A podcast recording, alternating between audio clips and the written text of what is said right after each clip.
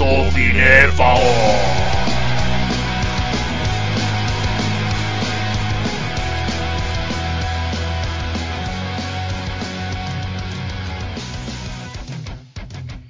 Saludos, cinefagos. Estamos en nuevo Rachel, el tiempo parcial año el calendario de motorizado más tres pero con de producciones ajenas y luego ya había tiempo parcial y escoria danesa Franchico junto a el infame, claro, no están, no están los demás, claro.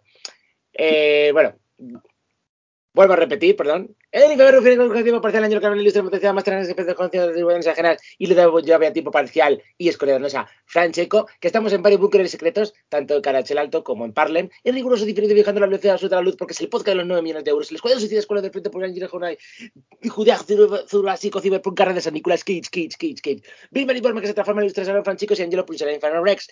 Después de 9 años, casi 10 años ya, casi los 150 programas invitados a nuestros amigos cuando vienen los voluntarios, el Punk Pulsión, Fatalities, nuestra audiencia Nicolas Cage, un montón de difuntos y monstruos concatenando difuntos, canciones, películas, ranking, lo mejor, lo peor, lo más raro, las depresiones, el delirio, insultos, cafeína, pulsión, fatalities, el programa más épico de decadente de todos los tiempos en Primetime 5G. Esto es holocausto cinéfago, señora.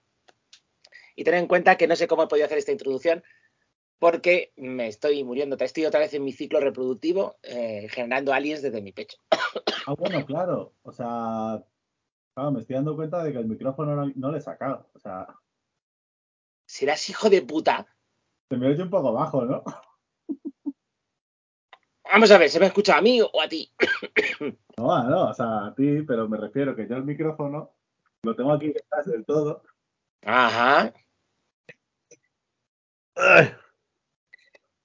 Ahora se me escuchará mejor. Ahora se te escuchará mucho mejor. Y por favor, di tu frase, cogones. ¿He dicho paparruchas ya? No se te ha oído.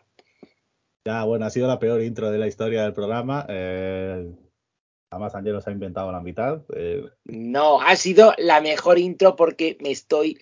A ver, no me estoy muriendo, estoy en ese ciclo reproductivo y estoy generando ese monofos desde el pecho. Estás, estás en esos días del mes. Más o menos. Pero la cuestión es que la, la, gracia que tiene es que no llegan los xenomorfos a partir mi pecho porque es una cosa muy curiosa, yo también cojo sus nutrientes y, y nacen abortados. Pero bueno, es mi ciclo reproductivo y lo que hay. Bueno, pues nada, eh, vamos con un hologasto cinéfago que hace tiempo que no lo hacíamos porque pues Angelo ha tenido el alien dentro, eh, ha habido Black Friday, eh, hemos estado hasta arriba, así que pues nada, ahora que podemos recuperarlo, vamos a recuperar los estrenos que se nos habían quedado pendientes y antes de nada, vamos a saludar, seguramente por última vez, a nuestros panetones. Tenemos a Fran 6, mi discípulo épico decadente. Tenemos a la pulsión de Eva Forever. Tenemos a Fran 3 y Vique de Movimentarios, que por un mísero 2 euros les estoy promocionando como si fuera un eh, cliente de 20 euros al mes. Luego tenemos a Carlos que tampoco da señales de vida, como otros oyentes que han pagado religiosamente mes a mes. Y luego tenemos a Iñaki Lanunaki, que está libre de cualquier sospecha de cualquier delito hacia los oyentes del programa. Y no sé si me ha quedado alguno más. No, creo que no. Pero bueno, ya pues seguramente que cerremos el Patreon, ya os avisaremos, porque pues bueno, al final es es estar obligado a hacer programas y cada vez no podemos hacer los programas con la no podemos concatenar los programas como querríamos.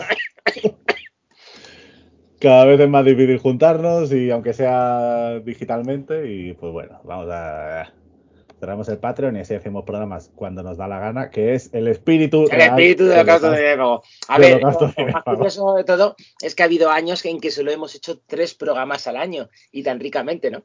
Y luego, claro, también es verdad, tener en cuenta audiencia, es Fran Chico, también tiene sus ciclos reproductivos.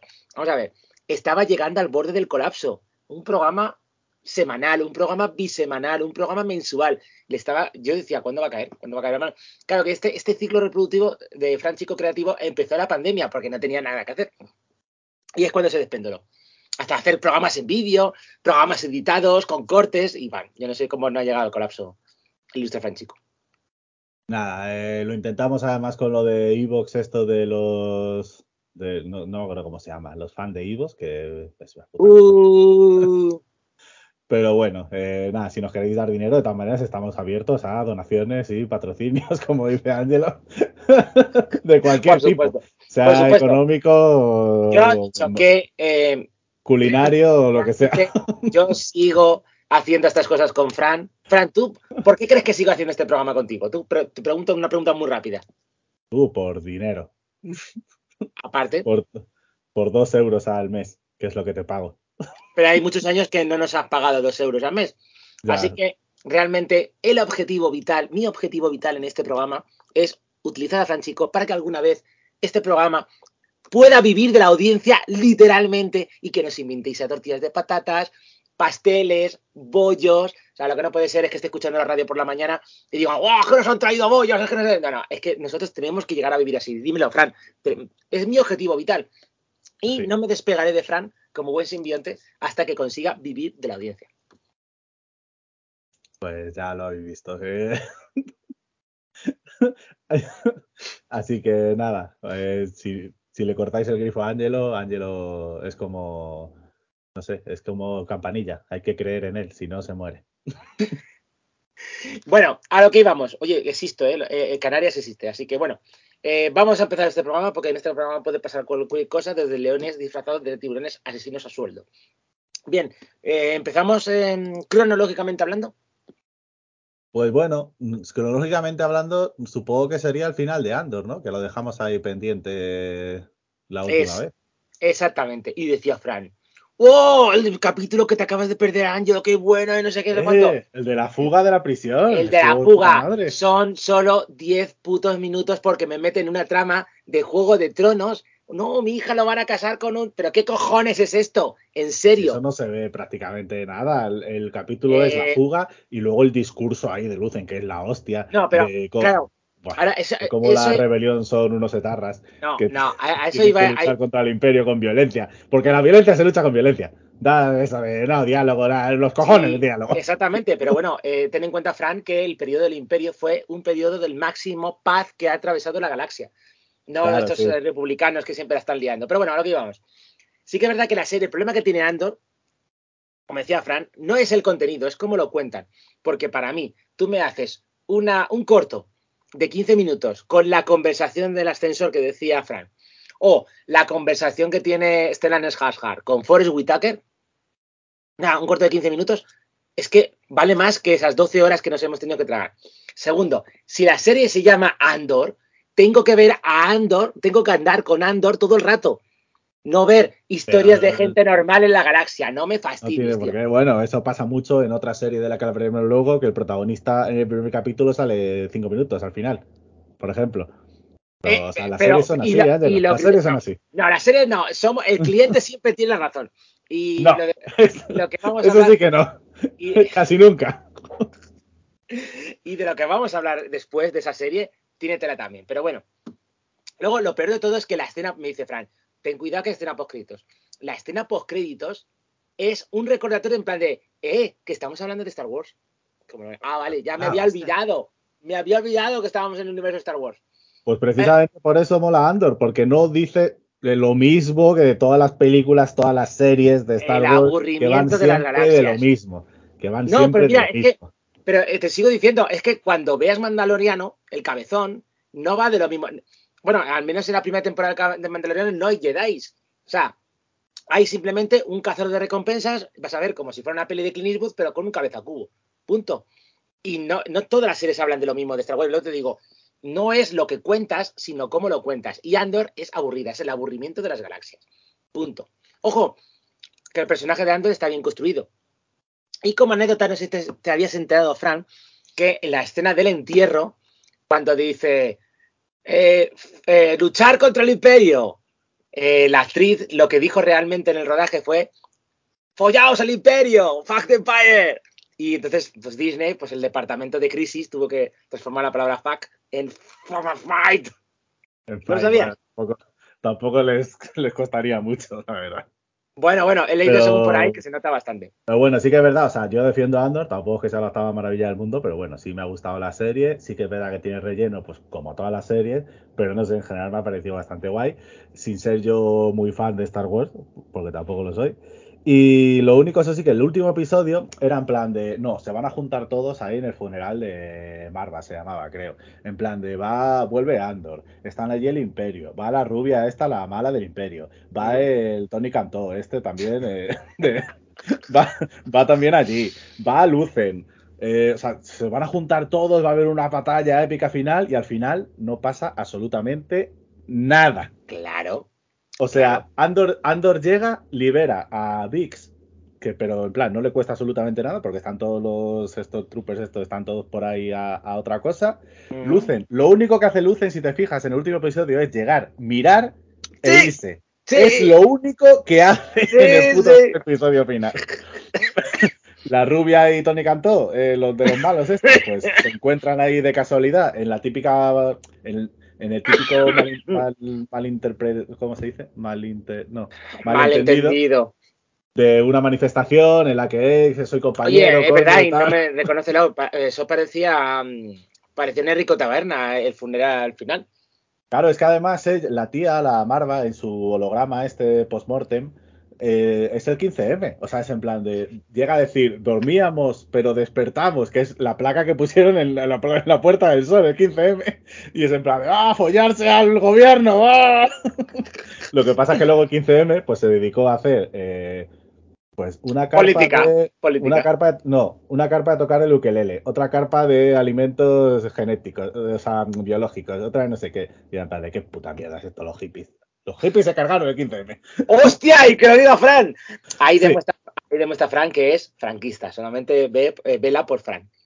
no ahí estoy con Lucen que al, al imperio se le combate con violencia que es el único camino como bien nos enseñó Black Adam hace poco Bueno, Black Adam, que también ha sido condenado al fracaso, que ya, ya, ya vamos. Yo, la verdad, nos juntamos poco. Pero, Fran, eh, tengo, tenemos oyentes que estoy yo abduciendo desde el trabajo y todos los días tenemos al SEO de Warner y es que se podría hacer un podcast solamente de Warner, la casa de los líos, porque no hacen más que liarla. Se ha filtrado los cambios que van a hacer, se han quedado en ridículo, ahora dicen que van a cancelar Black Adam, que si Henry Cavill deja Netflix para ser Superman, pero no, sorpresa, ahora no vas a ser Superman.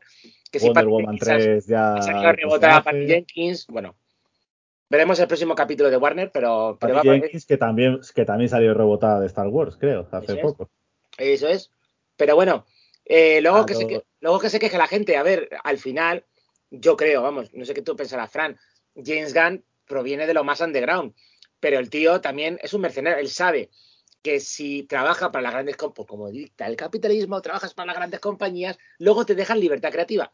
Y Patty Jenkins, pues al final, pues se va a quedar sin opciones. Al final, la pasta es lo que manda. Bueno, bueno, James Gunn, o sea, peor no lo puede hacer, así que pues habrá que confiar en él. Y un Black Adam contra Superman va a pasar sí o sí, porque es, es de lo poquito que tiene de esperanza DC poder hacer en un futuro. Aunque Black Adam no haya funcionado muy bien, juntar a The Rock con Superman de Henry Cavill es que lo tienen que hacer, porque es, es de lo poquito que tienen así asegurado que les va a hacer dinero. Esperemos, esperemos. Supongo que los juntarán todos en Wonder Woman. Bueno, Y bueno, y la, y la escena post créditos esta de Andor que decías tú, que bueno, ya da igual hablar de hacer spoiler, porque pasó hace un mes, que es la estrella de la muerte.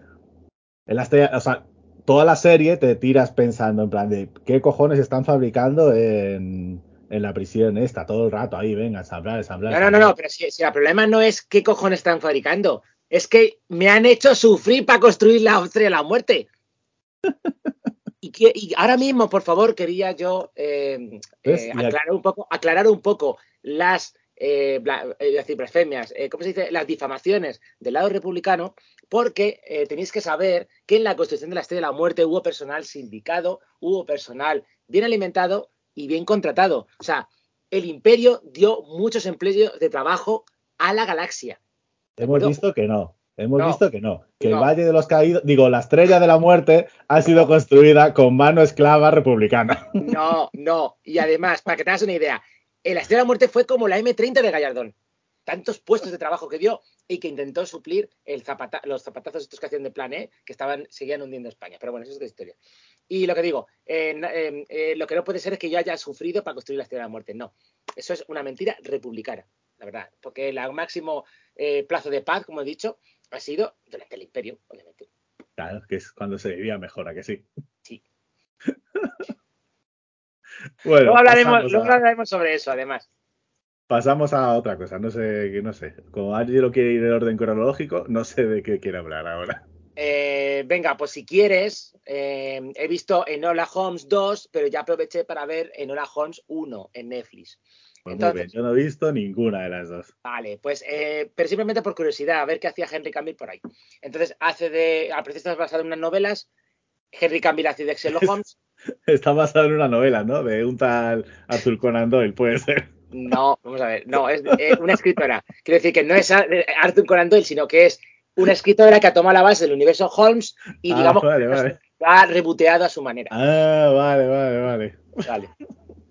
Y eh, curiosamente, si las últimas adaptaciones de Sherlock Holmes siempre vemos al hermano Mycroft dando por culo, aquí digamos que Mycroft sí que hace un poco de, ma- de malo, de, de funfurroño, como haría Franchico, pero tampoco aparece tanto, ¿no? Y se centra Mycroft. más Mycroft, el ¿Quién hermano es mayor. Es el hermano de Sherlock Holmes que dirige el ministerio. Ah, no, no me acuerdo yo de eso. ¿Esa salía de las pelis de Robert Downey Jr.? Eh, no me acuerdo, pero sí en la serie de, eh, fijo, fijo, la de mm, Doctor La de Extraño. ¿Cómo se Cumberbatch. llama? De Cumberbatch. Que, Es que no he visto me- la serie, ni, ni he visto la serie, ni he leído ningún libro de Sherlock Holmes, ni nada de nada. Bien, ni la de Robert Downey Jr. tampoco las has visto. Eh, creo que por lo menos las dos primeras sí. Y ¿Has tampoco viste tercera? la serie del zorro, que era Sherlock Holmes tampoco. La serie de dibujos. ¿Cómo? Sherlock Holmes. ¿Sabes que ¿pero había una era serie? zorro? No. Vamos a ver. No mezcles. ¿No te Ah, acuerdas? que era un zorro, que era Sherlock Holmes. Pensaba que era el zorro con el antifaz y a la vez Sherlock Holmes. No, vamos a ver. ¿No te acuerdas que había una serie de anime? Sí, sí, sí, sí, sí, sí. Sherlock Holmes Sí. es el. Bueno, ya no me acuerdo de la sintonía. Bueno, aquí íbamos. Que mm, eh, me saldrá.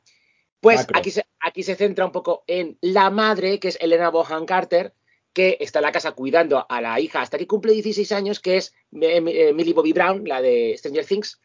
Y mola bastante porque supuestamente la película es feminista, pero Millie Bobby Brown se gira a cámara y dice, esto es el Instagram de la época victoriana y yo soy una estrella y este es mi show y lloro si quiero y río si quiero y esto es mi show, no es feminismo, es mi show. Entonces ella misma eh, autobicotea el movimiento y mola un montón porque no hace más que liarla. Entonces, la madre es anarquista y eh, se dedica a poner bombas por Londres para los derechos de las mujeres y entonces ella tiene que eh, resolver su primer caso mientras escapa de su hermano malo que la quiere internar. Entonces, la primera parte sí que es verdad que tarda bastante en arrancar, pero como digo, hace bastante gracia cómo se comporta Millie Bobby Brown en el Instagram de los principios de siglo, se todo el rato mirando a cámara, o sea, hace, no es que sea rotura de cuarta pared, sino que parece que está haciendo una historia. Y a Henry Cavill se nota que ha firmado el cheque y está por ahí no le dejan hacer mucho, pero sí que es verdad que esta segunda parte mola mucho más porque es un caso pues bastante enrevesado, no es lo típico de, ah, ya sé quién es el malo y demás, eh, y se centra más como si ella fuera el Watson de Sherlock Holmes. Porque van eh, investigando dos casos separados que, curiosidad, están relacionados. Y luego, atentos porque hay una escena post créditos en la segunda parte de Luna Halls 2, en la cual, Fran, no sé si lo puedo decir, Yo qué sé, si no la he visto ni, ni- O sea, no sé. pero voy a mirar eh, cuándo se ha estrenado. Se ha estrenado el 4 de noviembre, puedo decirlo. Pues la escena post créditos, porque sí es que es verdad que esta película eh, se- ya empieza a demostrar que por mucho que sea Henry Cavill, el apartamento lo tiene hecho una mierda y es un desastre de tío. Estás Así diciendo todo el rato Henry Campbell, ¿no? Eso se llama así, ¿no? Como, Bruce Campbell, Campbell. No. Está- ¿Cómo Henry? Campbell. ¿Y cómo se dice? Eh, Ah, es Cavill. Henry Cavill. Ah, bueno. Gary. pues, ¿Cómo que Gary? Jerry, Jerry, Jerry Campbell. Bueno, he visto que es Henry Cavill, pero yo voy a decir Campbell, ¿vale? Eh, Henry, pero que no es Henry, es Henry. Es que he dicho Henry. Ha dicho Henry. Bueno, da igual. Henry Es o Cavill. Henry Campbell o Henry Cavill. La N o está dos veces o no está. Bueno, es como la palabra aristócrata, que se me da muy mal decirla. Bueno, a lo que íbamos. También mola un montón porque no tiene mucho sentido que la madre, la Bonham Carter, esté poniendo bombas por todos lados y aconseje sobre bombas a sus hijos. Y es muy curioso porque sabéis que siempre en Sherlock Holmes siempre se ha dicho que tiene un problema mental o que ha tenido una infancia atroz y que por eso es como es. La del secreto de la pirámide la has visto, ¿no? Sí, hace mucho, sí. Vale, Me parece un poco también- mierda, un poco sobrevalorada. Que también, era, que también era un zorro, yo te contaré. La Pero estrella como, es, como masónica. es Harry Potter y Harry Potter no me gusta, pues. Ahí coincidimos los dos. Tenéis que escuchar nuestro segundo aniversario en el que nos cagamos en Harry Potter en un audio comentario que podéis ver con el primer DVD. Patrocinado por una gran fan de Harry Potter. Y que nos dio la comida también. Y eh, mola porque digamos que la propia madre dice que los ha educado como anarquistas. Lo confiesa en un momento. En la segunda parte, confiesa, hijos, si yo os he educado para que seáis anarquistas e independientes.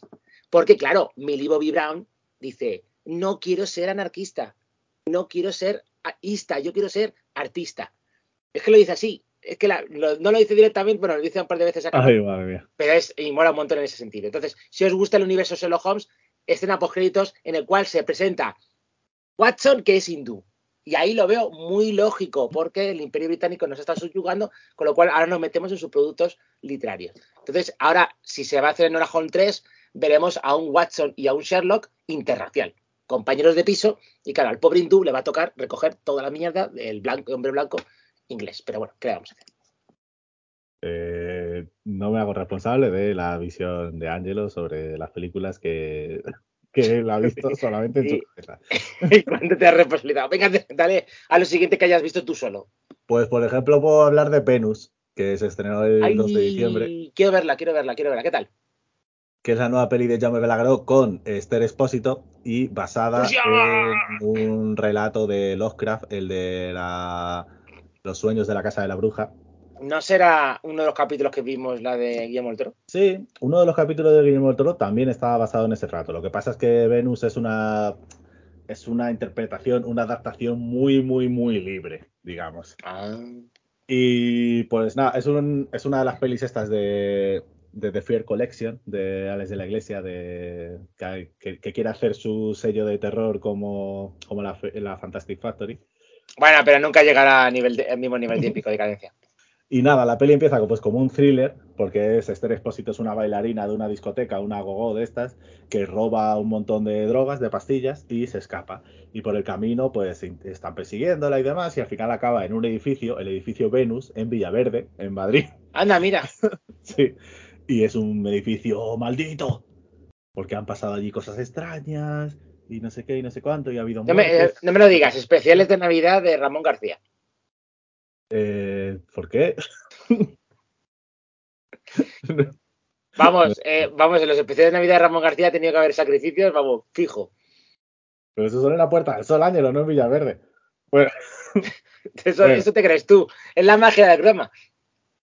y pues al final allí, eh, pues en ese edificio vive la hermana de este expósito y su sobrino. Y pues allí, pues ella se esconde de los de la droga y llega un momento en el que pasan cosas raras en el edificio, entonces ella quiere salir, pero cuando trata de salir están los malos de la droga persiguiéndola afuera, entonces no puede salir. Entonces está como atrapada ahí en un edificio maldito. Y Pero lo pues, que la yo quiero que, me, quiero que me digas, ¿hay peleas por lo menos? ¿Hay acción? Hay, es una peli, es una peli que más de terror es un poco eso, es un thriller sobrenatural con acción, porque la parte final es más acción que otra cosa, además acción muy muy exagerada, tipo Sisu, por ejemplo, lo que ganó en Sitges, pues una acción muy exagerada de ese estilo. Eh, hay gore, hay mucha sangre y todo así muy gratuito, por lo, por lo que bien. Eh, y lo único, eso sí, pues es una peli, pues eso, que si alguien va buscando una peli de terror y ya me la pues a lo mejor se queda un poco traspuesto porque esto es una mezcla entre. Es una mezcla entre Lords of Salem de Rob Zombie Anda, mira. y, y una ida de olla psicotrópica. No sé, al final, además, tiene un final muy, muy. Pues eso, muy por todo lo alto, muy de explosión, de violencia, de sangre, de aquí vale todo. Y pues bueno, la peli la verdad es que, bueno, comparado con Venecia Frenia, por ejemplo, que fue la primera peli de este Fear Collection, dirigida por el propio de la iglesia, que a mí no me gustó nada de nada, pues esta, sí, por lo menos está entretenida, o sea, otra cosa no, porque la peli la verdad es que tampoco es que sea la rehostia, pero aburrirte no te vas a aburrir, eso ya No. te lo aseguro. Expósito, Esther Expósito además muy bien, o sea, a mí me ha sorprendido como actriz. Incluso creo que las partes en las que chirría más no es tanto culpa suya, sino más culpa de la dirección de actores.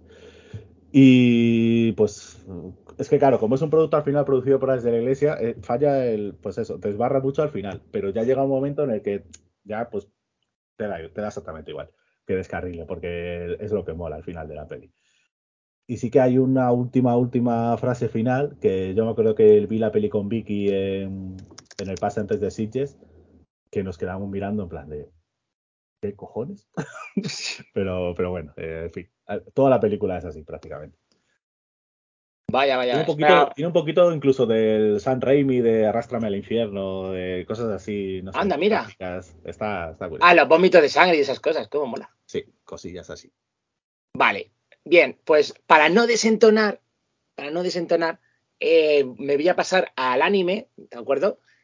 Voy a mencionar Jason Mon, el hombre motosierra, pero antes de hablar de ello, me he visto una película, o sea, ya en bloque anime, y eh, porque es muy bestia también, lo que, que, también desbarra mucho, he visto la película de One Piece Red. Eh, One Piece, no sé si conoces la historia, Fran. No, no te digo. Vale. O sea, Eh, es, un, es un manga, es como- un manga como de, piratas, ¿no? Algo así. es un manga del 99 en el cual un- el gran rey de los piratas pues eh, muere, pero dice que ha dejado un tesoro escondido que es el One Piece, que el, el próximo que lo encuentre será el rey de los piratas. Bien, y luego tenemos un niño que es idiota porque se come una fruta, que se, hay, en ese mundillo hay frutas, de- se llaman frutas del diablo, que si la comes te da poderes. Entonces él come, creo que la, fruta goma goma, que hace que sea como Mr. Fantástico, pero eh, una mezcla entre Son Goku y Mr. Fantástico. Y el problema que tiene es que luego no puede nadar. Es como los efectos secundarios junta una tripulación, cada uno más extraño que el anterior. Hasta hay reyes zombies, hay renos eh, que se eh, metamorfosean, expertos en artes marciales, eh, tíos que llevan tres katanas, una en la boca incluida. Y eh, claro, es un manga de anime de 20 años de publicación. Yo, como he estado eh, ocupado con otros animes como Dragon Ball, Caballero Zodiaco, Naruto, pues ahora es cuando me he puesto con el manga. Y ahora, cuando me estoy poniendo poco a poco con el anime, aunque es un. Que sepas, Fran, que es un manga y un anime que tiene como 20.000 capítulos. O sea, decir, que si te pones es que es más largo que los Señor de los Anillos. Pero he dicho, por algún momento tengo que empezar. Y he empezado por esta película. One Piece Red, lo bueno que tiene es que supuestamente no es que no sea canon, sino que está un poquito fuera de la continuidad oficial, con lo cual si tú la ves tampoco es que te estés perdiendo mucho. Entonces, una chica que es una idol japonesa, las conocerás, ¿vale? Pero del mundo pirata, que canta muy bien y hace un gran concierto en una isla. Esa hija, casualmente, es, esa chica es hija del pirata que le cedió el sombrero al protagonista. También un gran pirata y demás. ¿Qué pasa? Que dice, bueno, pues vamos a ver el concierto, pues yo la conocí de pequeña con su tripulación. Entonces, son dos horas y pico de película, dos horas y cuarto. Entonces, la primera mitad es como un musical, pero además de musical de cantantes de idol, que bueno, a los que guste el anime estéis acostumbrados a este tipo de música, que a mí me ha encantado. Y la segunda mitad, porque la chica también tiene poder de la fruta del diablo, en este caso son de, eh, al cantar, te puede generar un mundo tipo origen. La segunda parte es una tortilla de patadas, ¿vale? Y una ensalada de hostias. Pero tú no te puedes ni imaginar que llega a multiplicarse, porque llega un momento en que, como está en especie cerrado, es una especie de mundo onírico tipo Incepción, desde la vida real, la marina de ese mundo quiere matarla, y desde los sueños tienen que salir de ahí. Entonces, para poder salir, que se convoca una especie de demonio de, de aquella isla, que ahora mismo no sé cómo se llama, puedes ver un Battle Royale tanto en el mundo de los sueños como en el mundo real. Y todo estereoscópico como si fuera uno de los em, de la joder, de los circuitos de karts de, Mario Kart, el Mario Kart 8, de los circuitos de todo totalmente epilépticos. Así que los que seáis fan de la, aunque no conozcáis el anime, también lo bueno de la película que se dedica unos ciertos momentos para que conozcáis las características de cada uno. Mucha comedia, acción, digo, música y eh, os digo, es que la segunda mitad es un Battle Royale multiplicado por dos. Y sí quiero decir, eso a Fran le va a dar igual porque es un poco paparruchero, que vais a soltar alguna lagrimilla porque sí que la película es, también es un sólido drama emocional, o sea, un sólido drama familiar y también hay granadas emocionales, con lo cual es mi recomendación en película de anime. Aunque seáis, eh, vamos, que no seáis eh, marineros del mundo de One Piece.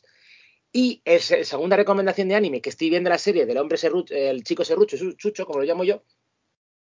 Tenemos un capítulo con homenaje también a Inception, con el tema del Hotel Fran, pero con mucho gore.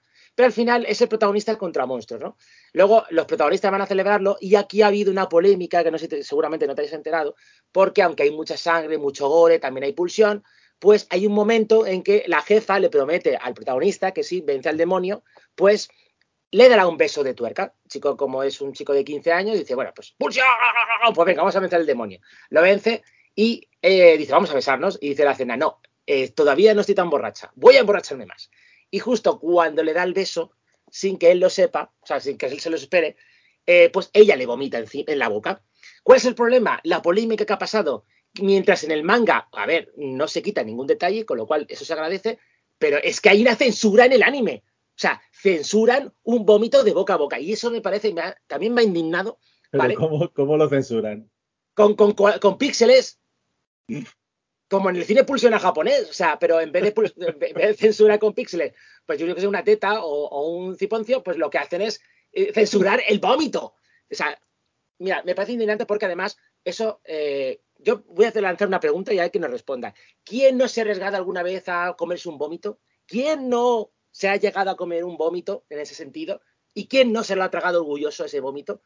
A ver, no podéis censurar el vómito. Es Ah, parte de las exper- Dime. Angelo, o sea, no, no, claro. O sea, para Angelo es comida gratis. Eso no lo Eh, desperdicia. eh, eh, eh. Además, ten en cuenta una cosa, porque al final, cuando te metes la comida a la boca y la regurgitas, al final es que mm, se transforma. Con lo cual, encima de como dice Frank, te lo dan gratis y encima censura ese momento tan bonito que en el manga no está censurado. Me pareció horrible. Y en el último capítulo, os lo recomiendo encarecidamente porque ya no estamos hablando del protagonista contra un monstruo, sino contra el protagonista con motosierras en la cabeza y en las manos contra un tío con una katana enganchada en la cabeza y las manos demonio. Mm, con batazo, con música hardcore, con lo cual a unos niveles de animación que se van a disfrutar, vamos, vais a, vais a flipar. Y eh, sigo diciendo que los endings, que son las canciones de cada, al final de cada capítulo, son una diferente y relacionadas con la temática, con lo cual me están sorprendiendo bastante. Así que, no sé, si quieres hablar tú, Fran, de alguna ¿Ha, ter- que ha te- terminado ya la serie? No, no, la serie no ha terminado todavía. Pero yo estoy destacando los mejores momentos. Vale.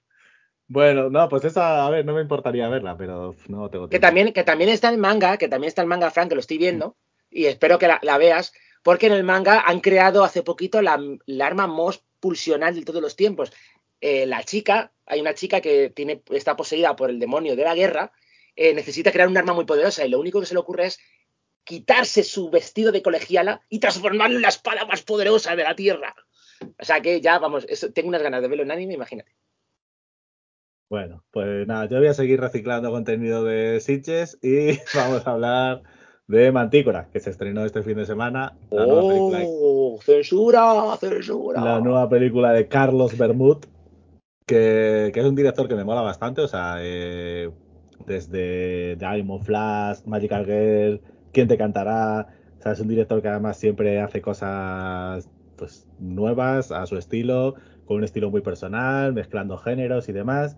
Y en esta peli pues tenía muy buena pinta, porque al final pues tú ves el tráiler y ves a un tío que es un desarrollador de videojuegos, que, que diseña monstruos en videojuegos, y en el tráiler ves también un incendio y ves ahí una relación amorosa y ves y tú dices, oh, un drama con acción, con monstruos, con videojuegos. Y pues luego al final la peli la verdad es que me decepcionó un poco en el sentido de que es lentísima y que no pasan muchas cosas realmente en lo que es la película, más allá de gente, de gente hablando con caras inexpresivas, de robóticas, o sea, están todo el rato ahí hablando sin cambiar el gesto, eh, con muchos silencios, con tal, y es en plan de, "Puf, madre mía. Sí que es verdad, o sea, tengo que decir a su favor que la peli trata un tema muy incómodo, que no, pues, que no se puede decir porque al final te cargas la peli, y ese tema es muy incómodo y la peli está hecha de manera en la que tú te sientas incómoda viendo la peli. Pero yo creo que se ha pasado, se ha pasado frenada y una cosa es que te sientas incómodo y otra cosa es que ya, pff, ya un coñazo de verla. ¿Y cuándo podremos leer tu crítica escrita? Eh, yo no hago críticas, yo soy informador cinematográfico, no crítico de momento. Pero Bueno, para- nada, para- o sea, bueno, eso. Pero ten en cuenta que la primera entrevista exclusiva de la historia de Franchico fue con Carlos Bermúdez. Ojito. ¿eh? Sí, sí, en Sitges también fue un año. Y nada, o sea, es que es, es una peli que, o sea, yo en- entiendo a la gente que le puede, que, que le puede gustar, bueno, no gustar, porque es una peli que realmente la pasas mal viéndola. Pero es que es una peli hecha para pasarlo mal viéndola. Es, no sé, no sé cómo explicarlo, pero sí que entiendo a la gente que la puede poner en valor y pues está nominada algo ya creo, y no sé, no sé si a mejor película, a mejor dirección está, no sé si mejor película. Y los actores están nominados y tal, eso es, eso es otra cosa que entiendo menos, los actores nominados, pero bueno. Y, pero es que a mí es una peli que requiere mucho del espectador, de entrar en la peli, de entenderlo, de seguir el juego y tal. Y yo pues además la vi en Sitges y no es una peli para, para verla después de otras cuatro, en un día que estás hasta las pelotas, cansado. Y no, cuesta, cuesta. Y a mí me costó y no entré, y no entré para nada. Y nada, esto bueno, eh, a ver, no he visto ninguna película del Bermud, algún día supongo que veré alguna. Lo que pasa es que la del monstruo este, pues me ha picado porque, claro, hay Fran, hay lo que ha dejado entender, pues algo habrá, algo habrá de que la haya incomodado, pero ya tengo curiosidad por saber qué la ha incomodado. Bien, esta película, que sepáis, de la que voy a hablar, me la recomendó Fran, porque dice, es de tu estilo, tienes que verla. Y he visto El Atracador Perfecto, que es una historia real, Fran, y agárrate, agárrate. Es que tú me lo dijiste en inglés. Es que ahora está en español, te digo el título en inglés. pero, te la recomiendo, pero, te la he recomendado sin verla, ¿no? No, no, me dijiste, mira, de tu estilo. Se llama Bandit. Ah, ¿Vale? con Mel Gibson, ¿vale? Mel Gibson, con Josh Duhamel, que es esa estrella caída y demás. Bueno, que además hay una tercera protagonista, que ahora diré quién es, y que Fran le suena porque la ha visto hace poquito. Bien, a lo que, bueno, estrenada más por You Planet Pictures, no sabía que existía. Ah, no, pero esta, esta no es la que te recomendé. Bueno, a ver, te dije que la vieras, pero la que te recomendé realmente era otra. Que te dije, eh, no, te voy a, no, te voy a, decir nada, te la paso, tal, no sé qué. Ah, bueno, que sí, sí, pero bueno, que también la veré, pero tendré que centrarme en las películas de estreno del programa. Sí, sí, sí, sí, sí. Bien, a lo que íbamos. Agárrate, Fran. Es la historia del mayor atracador de la historia de Canadá. La historia real. ¿Vale? Ahí empieza la frase muy bien, muy bien, muy bien, de Canadá, bajón. robó, robó tres caramelos en la puerta de un colegio. No, no, no, eh, al parecer robó ciento y pico bancos, pero claro, como en Canadá, ¿sabes cómo es, ¿sabéis cómo es Canadá? Canadá es aquí más pone, o menos... Aquí pone 59 bancos y joyerías. Claro, digamos que Canadá es como el Murcia de Estados Unidos, para que os hagáis una idea. Hostia, mucho grande. Bien, a lo que íbamos. Entonces, eh, te cuento un poco la historia. Empieza muy bien, porque el tío se disfrazaba para hacer, era muy creativo, para robar cada banco y demás. Y claro, como era Canadá, pues nunca le pillaban, ¿no? Y en la película sale eh, Mel Gibson, eh, además parece la típica exploitation en la que sale Mel Gibson por salir en la portada, pero luego no sale, pero curiosamente sí que sale un poquito más la trama porque va relacionado íntimamente con lo que te están contando. Hace un personaje, eh, Mel Gibson, en plan de, o sea, en cada plano que sale, en plan de, no te van a hacer que es que te rajo, ¿eh? O sea, con esa pinta, pero mola bastante el personaje que tiene. Y eh, Josh Duhamel, le digo, estrella caída, que ha estado en Transformers, en las serie Las Vegas, que iba a ser el típico galán y que luego no le contrata a nadie y que ahora está haciendo pequeñas distribuciones y demás. Lo que pasa es que la película, pues pincha porque al final se convierte en un telefilm. Empieza muy bien, digo, el protagonista mirando la cámara, eh, parándose la imagen diciendo esto realmente sucedió porque te cuentan cosas bastante absurdas en la película, la verdad.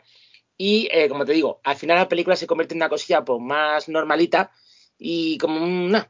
Y lo que tenía que destacar es que en la película aparece Elisa Kubet, que la recordaréis por la chica, la vecina de al lado,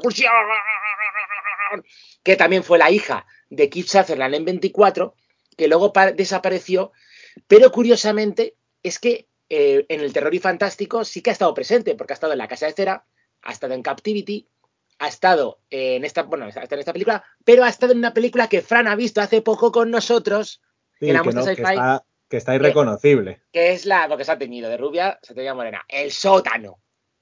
Entonces es, pues cada vez que aparezca una escala en una película diremos 1, 2, 3, 4, 5, 6, 7, 8, 9, 10. Si queréis saber de qué, por qué hablamos así, en inglés se llama The Cellar o El sótano y tenéis que ver esa peli. Porque sí ah, que fue. Eh, escuchar nuestro programa de la vuestra sci-fi de este año y, allí lo veis. Es de lo, de lo más así decentillo que, que pasó por ahí. Sí, la acabo de revisar aquí, le tengo puesto un 3. pero nos reímos viendo la película. Porque además, eh, eh, no sé por qué, eh, este año el sci-fi fue la peli de los padres, o sea, el festival de los padres del año. Si el año de la pandemia fue el festival de los pobres perros, este año fue el de los padres del año. Bien, no sé si tú has visto alguna cosilla más. Sí, sí, sí, he visto muchas cosas. Podemos hablar, por ejemplo, Pues mira, ya que sigo reciclando cosas de Sitges, pues vamos a hablar de Hasta los huesos, de la peli que fue la clausura. Ah, de Sitges. Chamelet, ¿qué tal? De Timoteo, de Timoteo Chamalet, Timotei, Timotei, Timo- Timotei. que es una peli de Luca Guadagnino, Mm, Guadagnino, Guadagnino, Guadagnino. Bueno, La, la ¿Qué de llámame por mi nombre, ¿no? claro, o sea, tú imagínate que te dicen, no, el director de Call Me By Your Name va a hacer una peli de caníbales con uno de sus protagonistas. Pues tú, dir- tú dirías, pues con Armie Hammer. Pero no, la hizo con, con Timothée Chalamet. Y es una peli, pues, en la que es, una. A ver, la peli va de caníbales, de que el tío es un caníbal y la otra protagonista es una niña también, que se, bueno, una adolescente, que se da cuenta también de que es un caníbal y descubren que, pues, es como una comunidad o una raza o una cosa así, que hay caníbales por el mundo, que se identifican entre ellos porque se huelen. Y es, es una peli que a mí me recuerda mucho a, a Stephen King. O sea, es una. Pero no te recuerdo, es que tal como me lo cuentas me recuerda a crudo, a cómo terminaba crudo. mm, No los. Ya, Sí, pero la- la- más un chiste el final. Ya, bueno. Es más. Esto es más un poco como Doctor Sueño, me ha recordado un poco, en el que hay gente que, como una comunidad, que es- se entiende culta y tal, y pues viajan por todo el país, es una road movie al final, viajan por todo el país y se van encontrando pues con elementos también, con personajes que también son caníbales, o unos, unos buenos, otros malos. El personaje de Mark Rylance es la hostia, eh, es, es que sale. Es que, no, no por nada, Mark, Mark Rylance, ¿vale? Hizo una peli este año sobre un modista, sobre un sastre. No sé si la llegaste a ver, Fran. No, no la he visto. Vale, para que veas lo guay que es la película, es que está ambientada en los años 40 y hablé ya de esta, de esta película en el programa, y es como si fueran los an- antepasados de John Wick. Y Mark Rylance es una de las sorpresas, aparte de que es el protagonista, es una sorpresa, porque cuando se pone en plan hardcore, eh, el tío la han descubierto tarde, pero bien, ¿eh? El sastre de la mafia. Eso, eso, tienes que verla, tienes que verla, sobre todo la última parte del rango final, telita.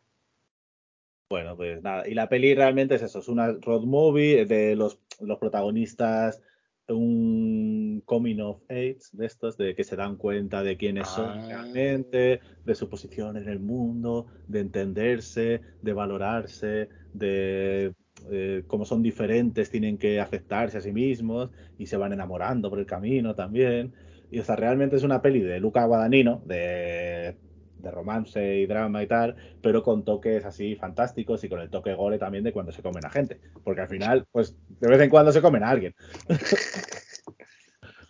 Bueno, Y, a, mí, eh, a mí me gustó, ¿eh? o sea, está guay. No es una peli, quizá te diría, pues para clausurar Sitges, pero, pero no sé, a mí me moló, a mí estuvo guay. bien, pues ahora voy a, ver de, voy a hablar de otra peli que sí he visto, que se estrenó a finales de octubre, pero que se estrena ya este mes en Disney Plus, que es Amsterdam, otra recomendación de Franchico, de que la viera encarecidamente, porque él no la iba a ver seguramente. Él cuando me recomienda, cuando me recomienda algo es porque no la va a ver. Yo la, solo la veré si la nominan al Oscar, que es la típica peli del director este que nominan siempre al Oscar. ¿no? Vale, David Sí, bien. Solo decirte que la peli empieza muy bien, ¿vale? Amsterdam.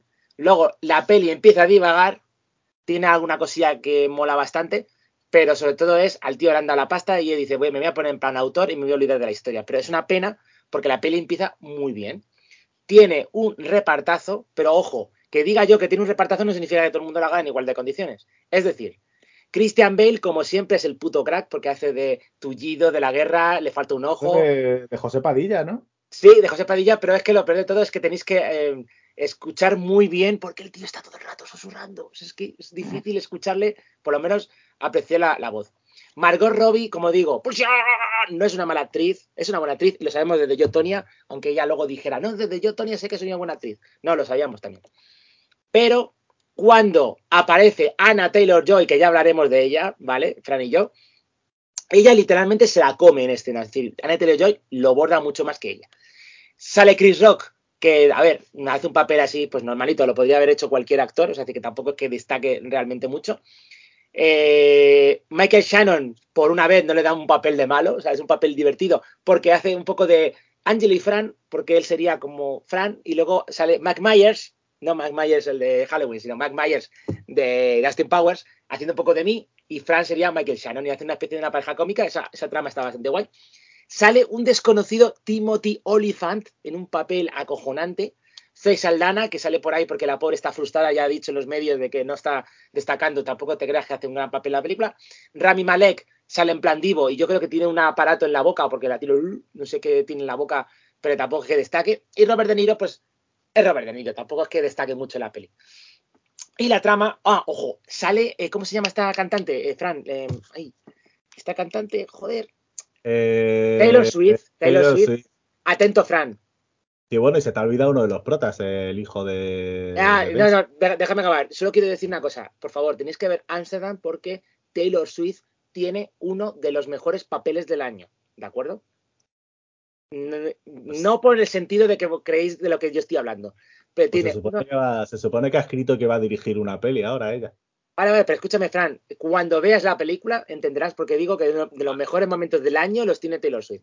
Y Vale. John David Washington, aunque es un actor bueno, pero aquí en la peli está en plan de, "Ey, ¿qué pasa? O sea, lo hace bien, pero se te queda el rato. Empieza ya a vacilar al personal y te quedas ¿Cómo, tú. cómo? ¿Cómo está? "Eh, ¿Qué pasa? O sea, se queda así en plan ahí. O sea, como su padre lo hacía en algunas películas, pero. Angelo está poniendo pose de Tupac, de rapero, de cruzando los brazos. Ey, ¿qué pasa? Espera, que me pongo la capucha. Y, tiene, y además es que tiene un gorro como el señor Vance cuando intenta hacer, ser joven. Y es exactamente el señor Ah, Vance intentando ser joven. ¿Qué pasa? Con la pose, el gorro. y- Bueno, no, pues si no lo sabe Fran, aún me estoy recuperando y hace mucho frío. ¿En tu barrio hace frío, Fran? Yo estoy en camiseta ahora y tengo algo de fresco, la verdad. Vale, pues bueno, pues que es idiota. Bien, eh, ya verás cuando te encuentres el oso vicioso. Y a lo que íbamos, pues la peli, coño, está bastante bien, es de David O. Russell, pero el problema es que el guion también es de David O. Russell y divaga. Divaga, vais a encontrar una peli artística alternativa, pero bueno, está bien ver la película porque la parte final también tiene ahí, parece que se recupera un poco el tonillo, pero no tanto como el principio, que a mí el principio pues me ha convencido bastante. Así que si es para los Oscars ya me la quita en medio. Pues no sé. No, no sé si será. No sé. Pero la única manera de que la vea yo creo que es la nominen. Si no, no la voy a ver. Em, Pero pues bueno, mira, por el, por papel de Taylor Swift deberías verla, simplemente. Ya que has hablado de Anya Taylor Joy, pues voy a hablar de- del menú, que la Oh. estrenamos también la semana pasada. Digo, eh, Que- eh, el menú exquisita, porque la he podido ver yo también. ¿eh? ¿La has podido ver el menú? Ah, no lo Y- sabía yo esto. Y, y que sepas, que sepáis, porque claro, eh, sí que es verdad que nos pasa un poco, seguramente me va a decir Frank es verdad, me pasa un poco como Barbarian. No podemos decir mucho de la película, porque la peli estás eh, en tensión todo el rato, la verdad. Los platos muy imaginativos, porque la peli va de un menú. Eh, Pues digo, Annette lo borda, aunque eh, Nicolas Hout hace un papel que se va desarrollando por momentos y dices tú, ¿pero qué cojones? Así que nada, pues vete hablando primero si quieres de menú, pero a mí Sí, me no, o sea, encantado. la, la peli es pues una pareja de jóvenes novios que parece que llevan poco tiempo saliendo. Y es Nicholas Hoult y Anna Taylor Joy, que pues el, ti- el novio es un friki de la cocina y de Masterchef y de cosas así. Sí. Y, y ha pagado un pastizal por ir en barco a una isla exclusiva donde hay un restaurante súper exclusivo. ¿Dónde está, el dónde, chef- está, dónde está Jordi Cruz? donde está el chef más mm, famoso y súper, súper exclusivo del mundo, que es Ralph, Ralph Fiennes. Y allí pues les van a hacer un menú a ellos, a una pareja de ricachones, a un actor venido a menos, que me A un-. No, es, yo- ojo, es John Leguizamo. Es John Leguizamo, pero su personaje me recordó un poco a Johnny Depp. No, ¿sabes lo que ha confesado el propio John Leguizamo? Ah, ha confesado en se- quién se ha basado. Se ha basado en Steven Seagal, porque ya comentó Ah, pues, Steven Seagal bueno. en Hogar en Alerta Máxima y que luego Sí. vino al rodaje, aunque no le tocaba trabajar, para ver cómo moría Steven Seagal. Y dice que él, su personaje de acción se ha basado en ello. Pues también hay por ahí un grupo de tres, de tres criptobros, de brokers y economistas y tal.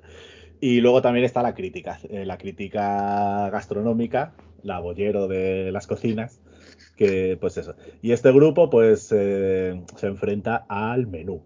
Al menú. Que es, es un menú muy especial. Con aperitivos, primer plato, segundo plato.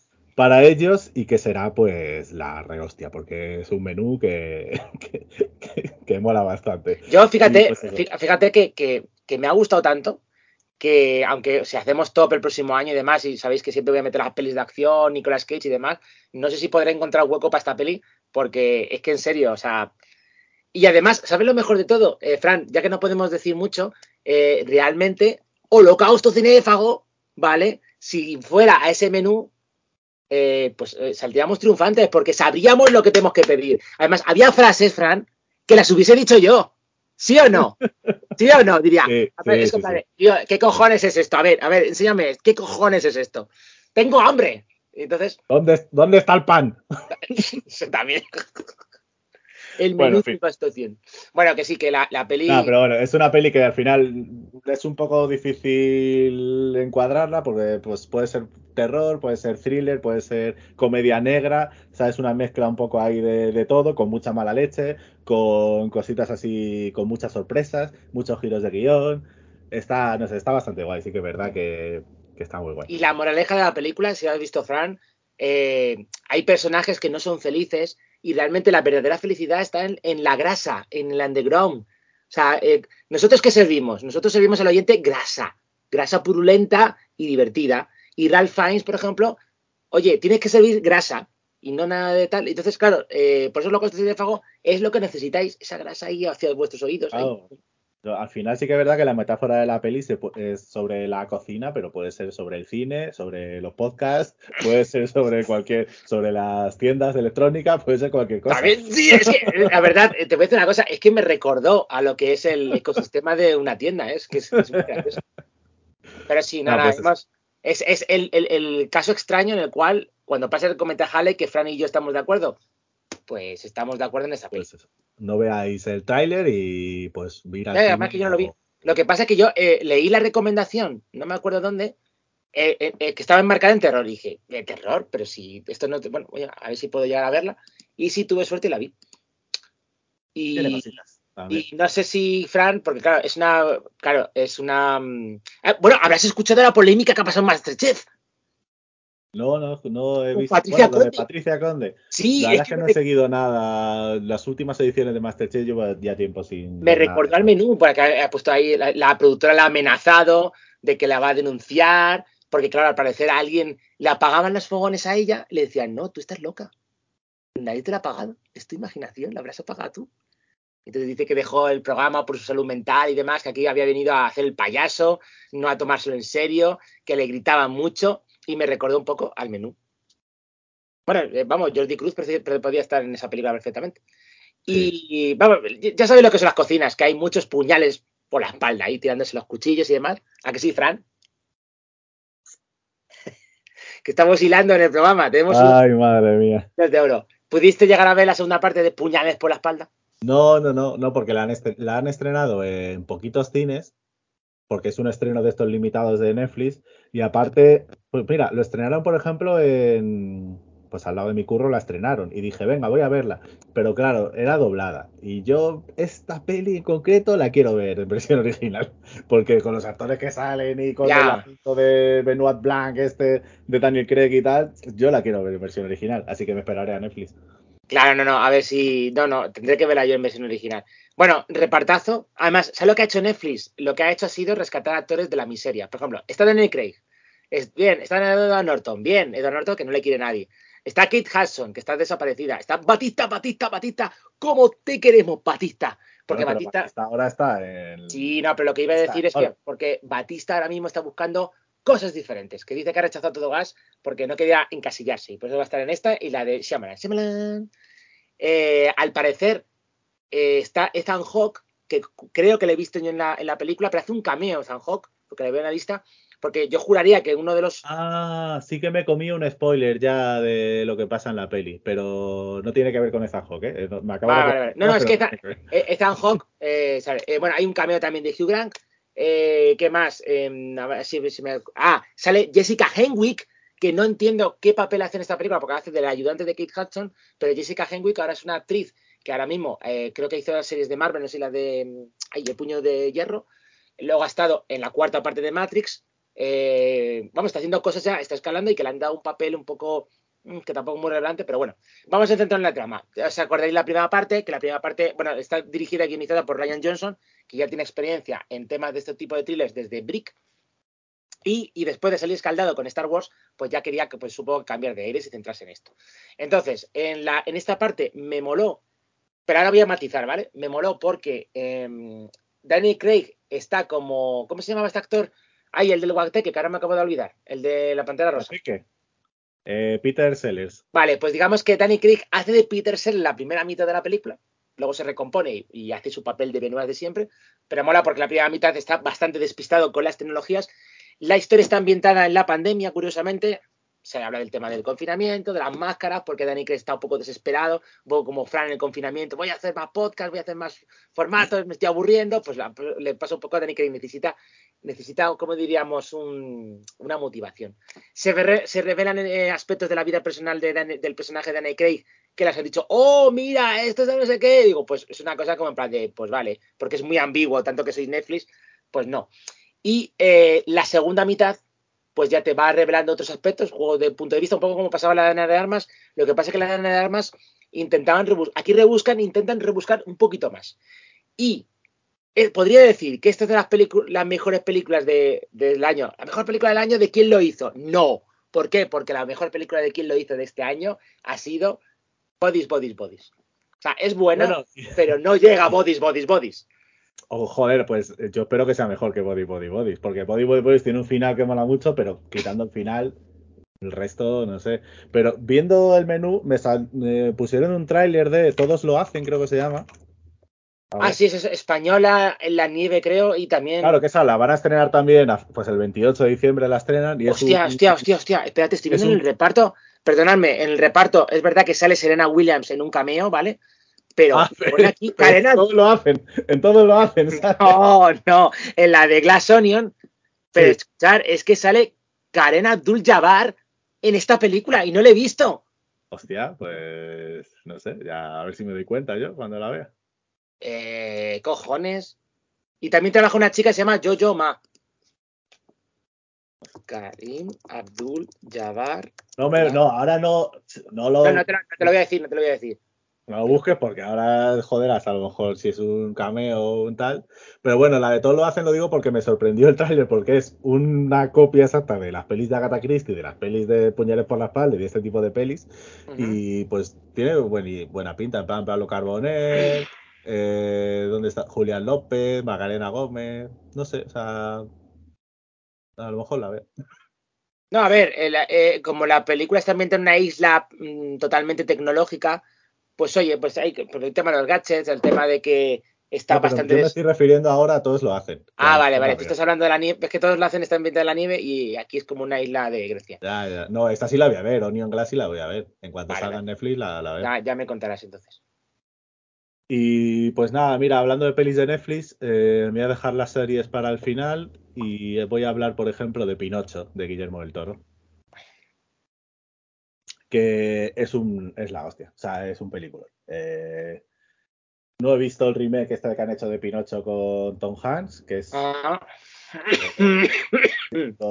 las pelis estas en acción real que está haciendo Disney de todos sus clásicos, pero esta no tiene nada que ver. O sea, coge el cuento original que creo que es de Carlo Collodi No me digas. y lo transforma pues al estilo de Guillermo del Toro, eh, metiendo cositas de la Italia fascista, metiendo cositas de Frankenstein, eh, este en stop motion, ese no es un stop motion nada más que mola un montón, como con personajes hechos todos de madera y tal, que es la hostia. Y pues es una peli un poco más oscura de lo que es el Pinocho, eh, que todos conocemos de Disney. Mm. Una peli también muy emotiva, de la lagrimilla ahí al final. Y es que es, o sea, son dos horas de peli de stop motion, que normalmente suelen durar bastante menos por lo que supone hacer una peli en animación. Pero, pero es una peli que no le sobra nada. Incluso podrías tirar mucho más rato viéndola. Terminó la peli y me quedé viendo cómo se hizo después, porque quería saber más de cómo. Pero porque, porque de salen los créditos como en la película esta de Cubo, que Cubo era una película de animación japonesa, bueno, ambientada en Japón. de, de Cubo, del Cubo Verso. No, vamos a ver, hay una peli llamada, a ver, lo voy a buscar, que se llama Cubo, el misterio de no sé qué, a ver, Cubo. No sé, conozco Cube de Natalie, pero Cubo. No, Cubo y las dos cuerdas mágicas. Cubo. Ah, Cubo con K. con Claro, K, sí, no vale, vale. C. Vale, vale. Entonces, no sé si te acuerdas de aquella película que molaba un montón stop motion y en los créditos Sí. finales te enseñaban todo cómo se había hecho la peli. No, aquí los créditos finales es una canción de Pepito Grillo, que en esta peli no se llama Pepito Grillo, es Sebastian J. Cricket, que es la, la voz de Iwan McGregor, la voz de Oh. Gepetto, la voz de Gepetto es Ah, no vienen aquí los actores. Ah, David Bradley, que es un tío así como muy viejo, con el pelo largo, que ha salido en Harry Potter, ha salido en las pelis de del Corneto, esta, la trilogía del Corneto, no sé, es un actor que segu- le ves, le conocéis. Eh, también hay voces de Ron Perlman, de Christoph Waltz, hace del malo. Y, por ejemplo, y Tilda Swinton hace de, pues, de personajes rarísimos como, como Tilda Swinton. Y mola mucho además que sale un mono muy andrajoso, muy hecho mierda, que me recuerda un poco a- al malo de los Gremlins, porque tiene un ojo así también raro y tal, no sé, y las, y las orejas puntiagudas, que solo gruñe en la peli, o sea, se tira la peli en plan de... Y la voz es de Kate Blanchett. ¿Qué dices? Sí. que es en plan de que Kate Blanchett quiso hacer algo, en plan de. eh, pues hizo el Callejón de las Almas Perdidas con Guillermo del Toro. Ay, que la tengo, Le- no, la- no la he visto todavía. pues, que mola mucho también. Y le dijo, ah, yo quiero, tengo que hacer Pinocho contigo, hago lo que sea. Y le dijo Guillermo Toro, solo nos queda elegir al mono. Y dijo, hago del mono, de lo que sea, me la suda. Y ha hecho del mono. Y sale ahí. Bueno, en fin, y la peli, pues eso. No voy a contar la historia, porque la historia es Pinocho, pero sí que lo, pues lo, lo- está ambientada en la Italia de Mussolini. Sale Mussolini, además, en la peli, en, un, en una escena que mola bastante. No jodas. Aunque es un poco Franco, Franco tiene el culo blanco, es un poco el humor ese cuando sale Mussolini, pero está guay. Y, y pues eso, está ambientada. Es un poco, pues, un poco también el estilo italiano de cómo de cómo afrontaban las pelis estas tipo La vida es bella y tal, de cómo se afrontan, la- la- se afrontan las desgracias y la guerra Se afrentan. con, con positividad, con humor y pues, no sé, una peli muy bonita, me ha parecido. Muy Es que tengo un poco de lío con Pinocho, porque está la peli de Pinocho en la que Roberto Benigni hace de Pinocho, y luego está la peli de Pinocho en la que Roberto Benigni hace de Gepetto. Entonces, un poco como. Tengo un lío en la Luego cabeza. está el Pinocho de Tom Hanks de este año, de Robert Zemeckis, y Pinocho de Guillermo del Toro. que es esta. Demasiados Pinochos. Bueno, eh, voy a decir una cosa solo muy cortita, que se ha estrenado en Disney Plus un especial de Grogu con el estudio Ghibli, que son dos minutos y pico, que es una tontería, pero mola un montón. O sea, tiene nada que ver con Andor. Grogu. Grogu es Baby Yoda, ¿no? Sí. Ah, vale, vale. Y claro, hemos visto Ah, los dos, Grogu. hemos visto los dos Guardianes de la Galaxia especial de Navidad, pero nos vamos a esperar a la Navidad para hablar de ello. Por lo menos por Claro, mencionar. porque nosotros también haremos un especial de Navidad, como Claro. Marvel. Y esperemos que no sea nuestro único día libre del año, que es el día 25. A ver, a ver, esperemos. Yo voy a estar en Madrid, así que no va a ser ese día. Vale, perfecto. Bien, eh, pues dejamos los guardianes para otro lado. ¿Y eh, has visto tú alguna cosa más? Tengo ya. ah, bueno, que me, que me hacer- toca a mí. me toca a mí, Sí. perdón, perdón. Que me toca a mí. Y eh, venga, vamos a hablar de Ultra Secreto segunda temporada, aunque esto debería hablarlo los conspiranoicos, pero sí, la he visto. Fran ha podido ver el principio.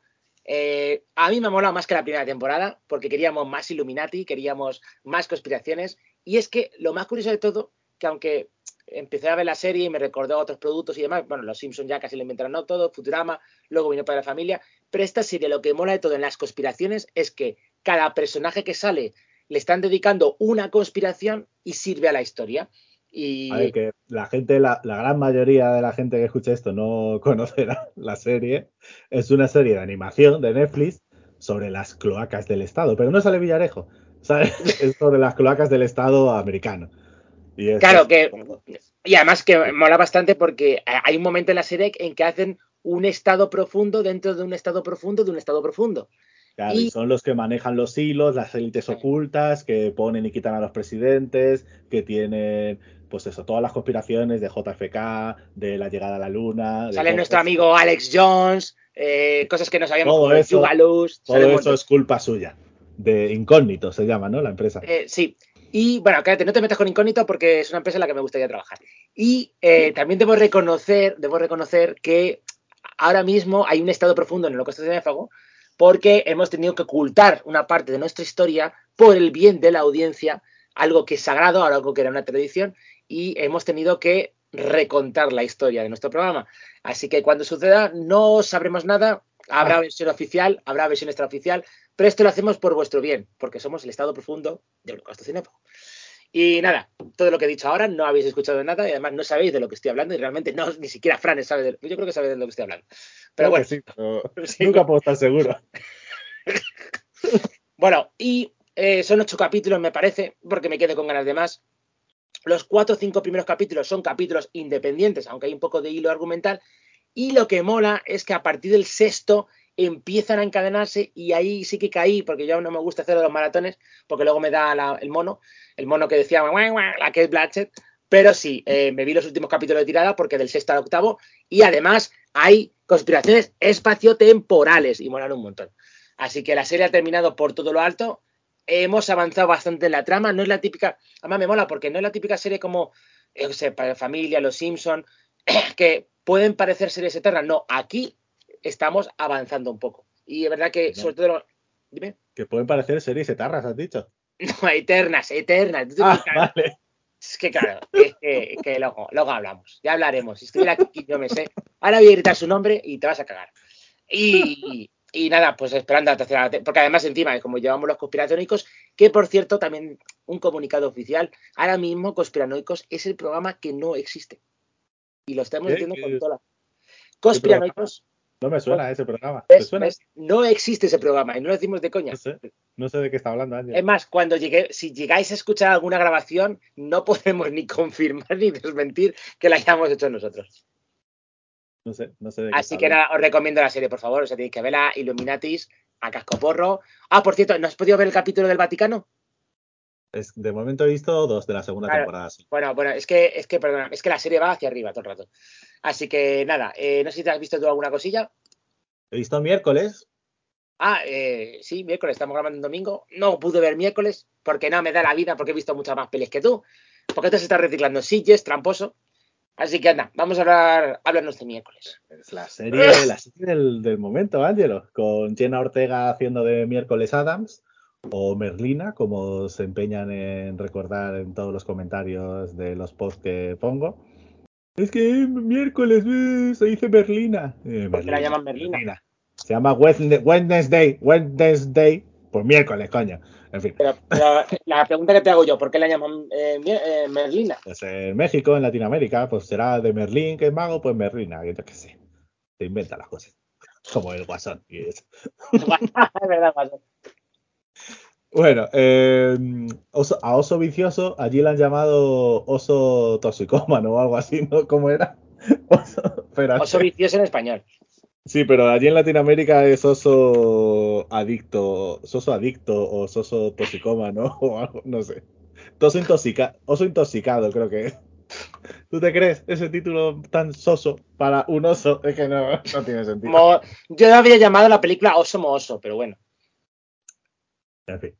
Bueno, eh, miércoles, pues una nueva interpretación, de, una readaptación de la familia Adams que se ha basado mucho en las pelis de los 90, aunque también, aunque el personaje, por ejemplo, de, del tío de Gómez se parezca más al de los cómics, de Charles Adams, que, que Raúl Julia, en este caso es Louis Guzmán, se parece más al, al Gómez de los tal, en este caso Morticia es Catherine Zeta-Jones, porque ya Angélica Houston va a salir en John Wick 4 y ya la veréis que no están para repetir el papel. Y pues la nueva miércoles era Cristina Ricci, la que todos recordamos, ahora es Jenna Ortega. Aunque Cristina Ricci también sale en la serie como una profesora de la Academia Nunca Más, que es una, un internado, eh, pues se llama Nunca Más por Edgar Allan Poe, donde mandan a miércoles porque es una niña que se porta un poco mal en el colegio, tira pirañas en la piscina y hace cosas así, y la llevan a este internado que es para personas especiales, como con poderes y mierdas así. Y la mandan allí. Como Sabrina. pues, como Sabrina, como Harry Potter, porque la mandan allí, es un internado de gente con poderes, hay hombres lobo, hay medusa, no, sí, bueno, medusas de estas con el pelo de serpientes, hay sirena, sirenas, y pues eh, los que no son especiales los llaman los normies en vez de los muggles, y le- está dividido también por casas, la compite nada más por una copa en la que hay tongo, como en Harry Potter, Entonces, ¿sabes? una Es cosa, Harry Potter. entonces, entonces, claro, eh, yo decía, voy a hacer el esfuerzo por lo menos de ver el primer capítulo de miércoles. Y no la he visto. Entonces, ¿me la he ahorrado bien? ¿Me la recomiendas? ¿No me la recomiendas? Es Harry Potter, pero mola bastante. Porque es Harry Ah. Potter, pero es como si metes al Grinch en Hogwarts. Anda, mira. Es, claro, es llegar, es llega miércoles y es en plan de, pues esto es una puta mierda, ah, no quiero hacer amigos, sois todos inútiles, o sea, es, es mi espíritu animal. miércoles. Mira. Sí, sí, sí, sí, sí. Me está. Lo que pasa, lo que pasa es que empieza a haber asesinatos, empieza a desaparecer gente y ella pues está empieza a investigarlo también y la serie va un poco de la investigación que hace, por el camino descubre cosas del pasado de sus padres también. Eh, también aparece, como no, en los últimos capítulos Fétido, con un actor que me mola mucho y que, bueno, ya veréis en la serie. Eh, la mano es para mí la mejor, la- el mejor actor, la mejor interpretación de la serie es la mano. Eh, cosa, es la hostia. Y bueno, y Jenna Ortega sí que es verdad que pues es miércoles, es todo el rato inexpresiva, con cara de no parpadear, con cara de borde, y termina cansando un poquito, la verdad, el personaje. Además, todos los amigos es como que son siempre súper majos con ella cuando ella es una hija de puta, y es en plan de, bueno, en algún momento se tendrán que casar los, se tendrán que cansar, no casar, se tendrán que cansar los amigos. Y no termina de pasar del todo, y es en plan de, a ver, yo esto no me lo creo, porque si la tía es gilipollas, pues en algún momento le dirá, pues que te den por culo y ahí te pudras. Pero bueno, en fin, es una serie y todos son amigos y felices y tal. Bueno, me- me- pues ya veré la de miércoles. eh, me pasa como Y 1890. Claro, y es de Tim Burton, o sea, tiene pues la estética gótica de Tim Burton, eh, tiene música de Danny Elfman, tiene pues cositas que están guay. Que el tío que, bueno, eh, Barton ha, ha echado peste sobre Disney. Debe ser que está feliz en, en- en Netflix. Eh, la tengo pendiente esa, como 1800 1899. Y como la del Club de Medianoche, que ya la han cancelado también. O sea, menos mal que no me di ya- prisa por- Sí, directamente. Es ya que ¿sabes qué pasa? Es una antología que me la, me la han recomendado algún oyente por algún capítulo. Digo, bueno, pues, pues hay un capítulo en el espacio, pues la, veré, ¿no? Fran, no sé si te has enterado, ¿vale? Porque eh, Soto Ibars, Juan Soto, creo que se llama Juan Soto Ibars, o yo le llamo Soto Ibars, que es colaborador de Iker Jiménez, es murciano, ¿vale? O sea, que es del, del- de la Sociedad Ufológica de Caspara, seguro, le vamos a hacer un horario. Y me he enterado a través de él de la polémica, que no sé si te has enterado, que han acusado a Tim Burton de ser del Ku Klux Klan. No, no lo sabía, la verdad. Porque han dicho, es que en la serie de miércoles, claro, como tú lo has visto, me lo puedes corroborar. En la serie de miércoles tenemos a una chica blanca y todos los negros son los malos y le hacen bullying y eso es racismo y no sé qué. Bueno, es que están habiendo hasta, hasta peticiones de firmas. Pero claro, como dice Soto Ibars en, la, en, el vídeo en el que vi, ¿no? Dice, a ver, que la chica protagonista en la vida real es latina, no es blanca. Y dice, no vaya a ser que todo, porque han dicho, es que todos los personajes de Tim Burton son blancos. Y entonces ha dicho no será que son pálidos, no blancos. Y, y será, no sé. No, no, no, no, no tiene nada que, no tiene nada que ver. No. Claro, claro, pero, pero decir que si- la, la polémica, la polémica me parece lo más absurdo, porque además Tim Burton ejemplifica lo más fuera del sistema que puede llegar a ver. O sea que, no sé. Que terminen, que terminen de ver la serie, porque, pues eso, que terminen de ver la serie. Además es algo que se ve venir, todos los giros que tiene se ven venir desde muy lejos, o sea, tampoco es algo que te sorprenda mucho, pero pues eso, al final cuando se descubren quiénes son los malos, quién es el monstruo, quién es no sé qué, pues, en fin, lo que sí iba a decir Angelo es que, claro, Mike Flanagan eh, ha dejado Netflix y por eso ha suspendido el Club de Medianoche, Se ha ido a Amazon. ¡Sí!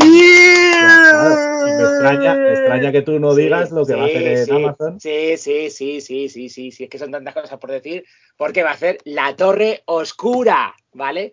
Y no es que sea mi torre porque yo también diga, Fran, es que eres oscuro, no, porque la Torre Oscura es eh, una de las lecturas más peligrosas, o sea, es peligrosa porque hay gente que a lo mejor penséis que le puede hacer bien, realmente te, te- te vuelve más loco todavía, que tengo sendos especiales sobre ello y veo las casualidades de, la Torre Oscura y además ha afectado al propio Stephen King, así que ya la serie ya ha planificado cinco temporadas, a ver si las, dejan hacer en Amazon, a ver si no le pasa como, como ha pasado con los Anillos, que hay tantas críticas. Cinco temporadas y luego sería dos películas, así que veremos porque es bastante fan y por lo que ha dicho, no, no, a ver, a ver, no digamos que sea fiel al libro, sino que la característica que tiene Stephen King es que escribe libros como un guionista.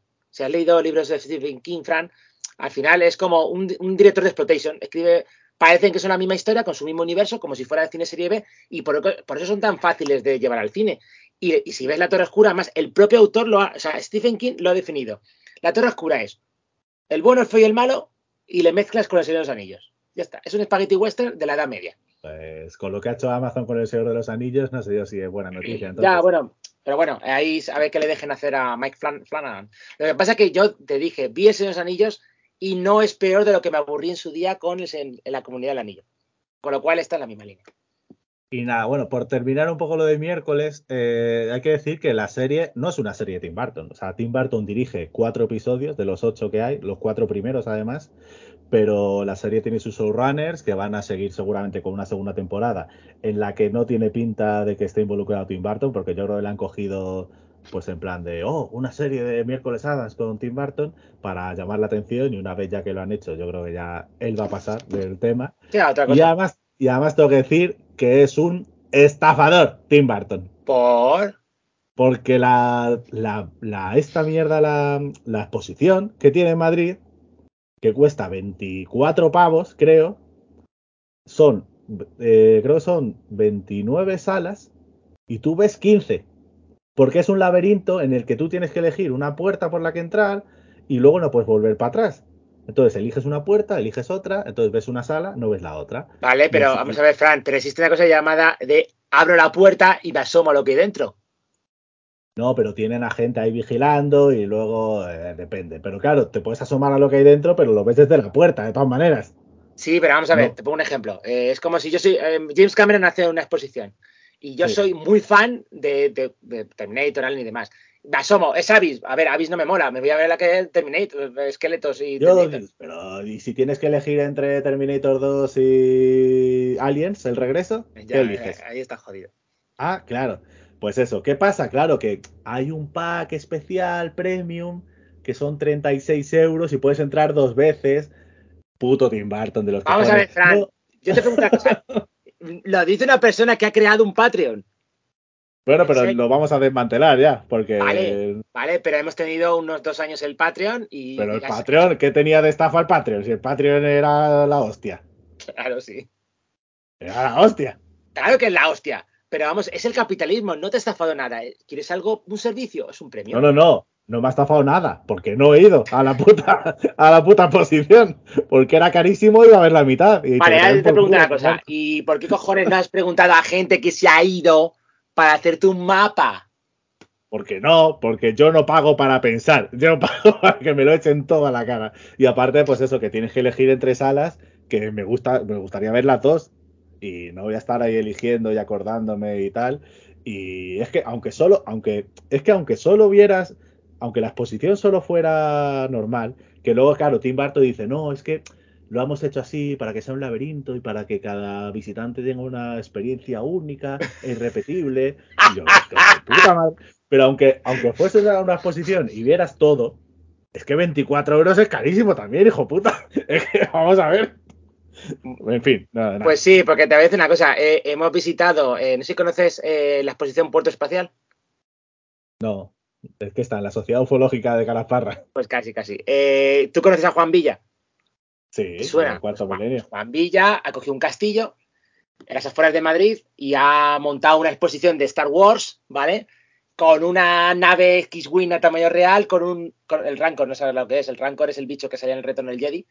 Eh, un Rancor a tamaño real. Que sí que sé lo que es. Vale, es vale. El que, es el que se come a, a Luke Skywalker, ¿no? El que intenta comerse a Luke Skywalker. El que estaba debajo de Java. Bueno, eh, tienes a, Java, tienes soldados clon, tienes personajes del Mandaloriano, de todas las trilogías, a Darth Vader, es decir, son como dos, dos edificios y pues nos ha costado nueve pavos cada uno, es decir, y, te pones una foto con un Rancor y esa es una exposición y la recomendamos y el tío alquila un castillo y te cobra 9 euros. El puto Tim Burton lo hace ahí, en una nave industrial ahí, y te. Vale, es que puto Tim Burton. Claro, pero vamos a ver, Frank, pero porque tienes que ir a España, y Juan Villa es España. Eh, bueno, da igual. Dos recomendaciones, a donde no tenéis que ir y a donde sí tenéis que ir. Bien, eh, ¿qué más? Eh, tú ya has dicho miércoles, vale, pues ahora vamos a entrar, nos quedan un par de series, pero vamos a entrar ahora a la zona eh, grasienta del programa, ¿vale? Porque voy a hablar primero de El Protector, vuelve, se llama The Enforcer en inglés, recomendadísima por Franchico porque la veo porque sabía que me iba a gustar, con una portada en la que sale Antonio Banderas, con un traje, con una pipa y con un Mustang. Y diréis, ¿es una explotación de John Wick? No, es una exploitation a lo Bruce Willis, pero con Antonio Banderas. 90 minutillos, ¿vale? ¿Sabes que, Fran, eh, se llama Kuda, el personaje de, de, de Antonio Banderas? ¿De qué?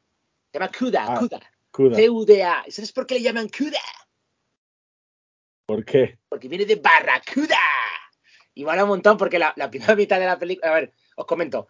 Son como en, la Wi- en las Willis Exploitation, ¿vale? Porque ya a partir de ahora es que estamos acuñando ese nombre, porque da igual que sea eh, Mel Gibson, Will- Bruce Willis, Antonio Banderas, son pelis en las que ellos salen en la portada, luego no tienen nada que ver sobre ellos, pero a veces están más conectados a la trama, a veces menos conectados. Aquí, curiosamente, es como si tuvieses, Fran, dos guiones de dos películas diferentes y has dicho, pues bueno, pues las junto y hago otra película. Porque por un lado tienes a un luchador callejero que conoce una gogo cuya jefa mafiosa, que lleva más o menos la mitad de la ciudad, que es eh, Kate, Kate Bosworth, que la conocéis también en otras películas, la tengo por aquí, que ahora mismo no me acuerdo exactamente de qué pelis, pero sí que es un nombre conocido. Eh, be- be- be- be- de Insomnia, tenemos. Ah, no, pues joder. Eh, tenemos 21 Jack Black. ah, Super- era Lois Lane en Superman Returns, ya me acuerdo. Bien, pues aquí hace de jefa mafiosa y entonces inicia una relación, la típica película de un chico en plan Rocky, pero con la mafia. Bueno. Y luego tenemos la historia de Cuda o Barracuda, que es Antonio Banderas, que Fran, atento, cogen todo lo que es Latinoamérica y es como si fuera una sola comunidad autónoma. Porque él toma tacos, pero escucha música cubana, o sea, lo mezcla todo lo latino en un mismo personaje. Y Antonio Banderas cede, cede. Su hija se llama Lola, es decir, todo ahí está totalmente eh, milimetrado. La primera mitad de la película, Antonio Banderas no habla porque hace, hace pareja, bueno, pareja de, de hecho laboral con el chico este que es em, boxeador para hacer cobros y demás. Y además que tiene su frase, esta no es una noche para morir, esta es una noche para matar, Barracuda. Tiene frases así lapidaras que molan bastante. Y eh, la primera mitad no habla cuando está con él y luego ves que de repente conoce a una niña que se ha escapado de casa, le dice, bueno, pues te dejo un hotel, yo también tengo una hija, no te metas en malos caminos, y justo la secuestran. Y digamos que cuando tiene que cobrar a un haitiano y resulta que en su local ve que está allí, y, pero, pero ojo, que ojito que también es una crítica a lo que es Internet, porque no la prostituyen, sino que la obligan a ser una mm, chica de webcam. Entonces, claro, también critica porque, claro, a él no se le da muy bien la tecnología y mezclan ahí toda la trama. La verdad que tiene sus momentos de acción, la fotografía está bien hecha, lo digo, hay momentos ahí bastante currados, pero es una exploitation de banderas, vamos, que a los que gusta el bueno, le gusta a mi padre y a mí, obviamente, a los que gusta el cine de acción, pero el cine de acción, de eso que huele a grasa y a plomo, pues tenéis que ver The Enforcer, que además la produce eh, Millennium Media, que es bastante cutre para producir este tipo de películas. Bien, y no sé si, Fran, tienes alguna cosilla más para que yo pueda hablar de lo último. Una, una bandera exploitation. No, no, yo directamente, aunque le llamen este banderas, para mí, con lo que han hecho, porque claro, todo el mundo decía, "Ah, es que Nicolas Cage hace muchas películas, pero bueno, Nicolas Cage puede hacer cinco películas en un año, pero son pelis sobre él. Si está todo el rato, es una trama, es Nicolas Cage y tal. Pero la estafa que han hecho con Bruce Willis, que te enteraste, ¿no?, de qué iba el tema.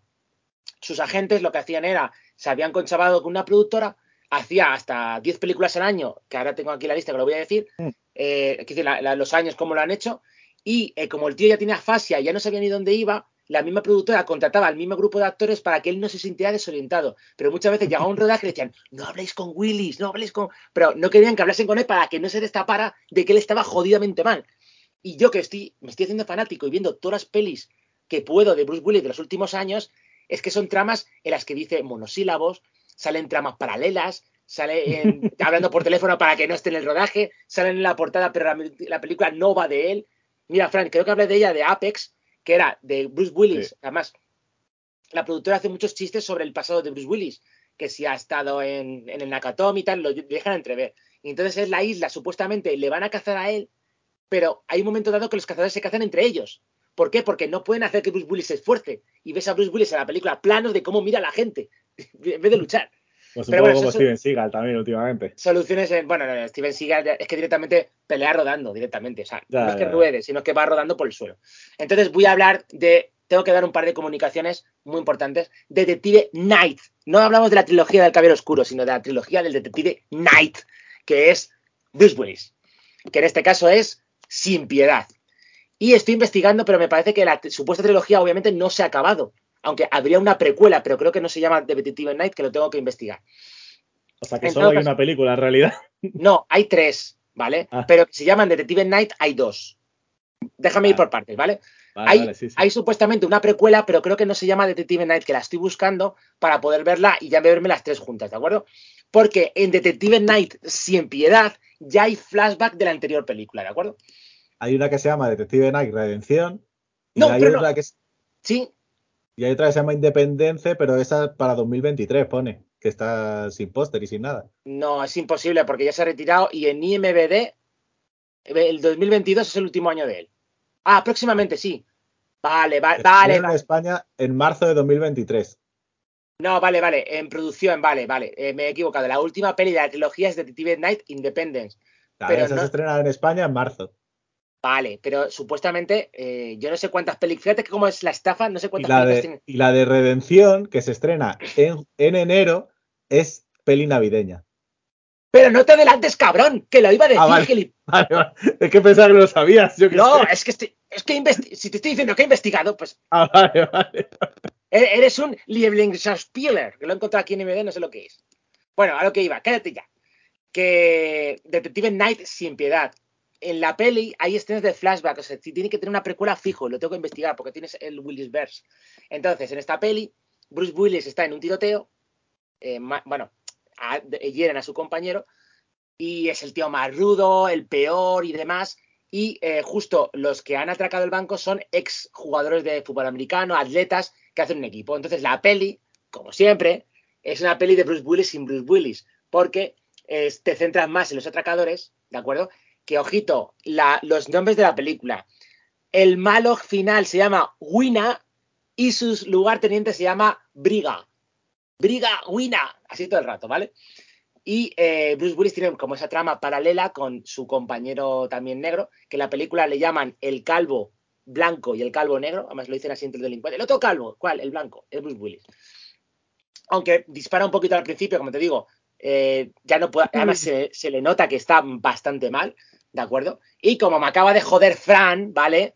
Eh, Detective Night Redención es película navideña. Y yo pensaba, porque cuando me metí en IMBD, que no habría más, pero próximamente salen otras dos películas. Pero hubiera sido muy bonito para su carrera que la última peli de la historia de Bruce Willis fuera Redención, que es en Navidad, ¿vale? Porque, lo voy a decir, ¿vale? Porque en la película, en esta película, acaba detenido, porque él eh, dispara al malo, que el malo había sido malo de la película anterior, supuestamente, que lo estoy investigando, qué película es, cómo se llama, y habían llegado un trato.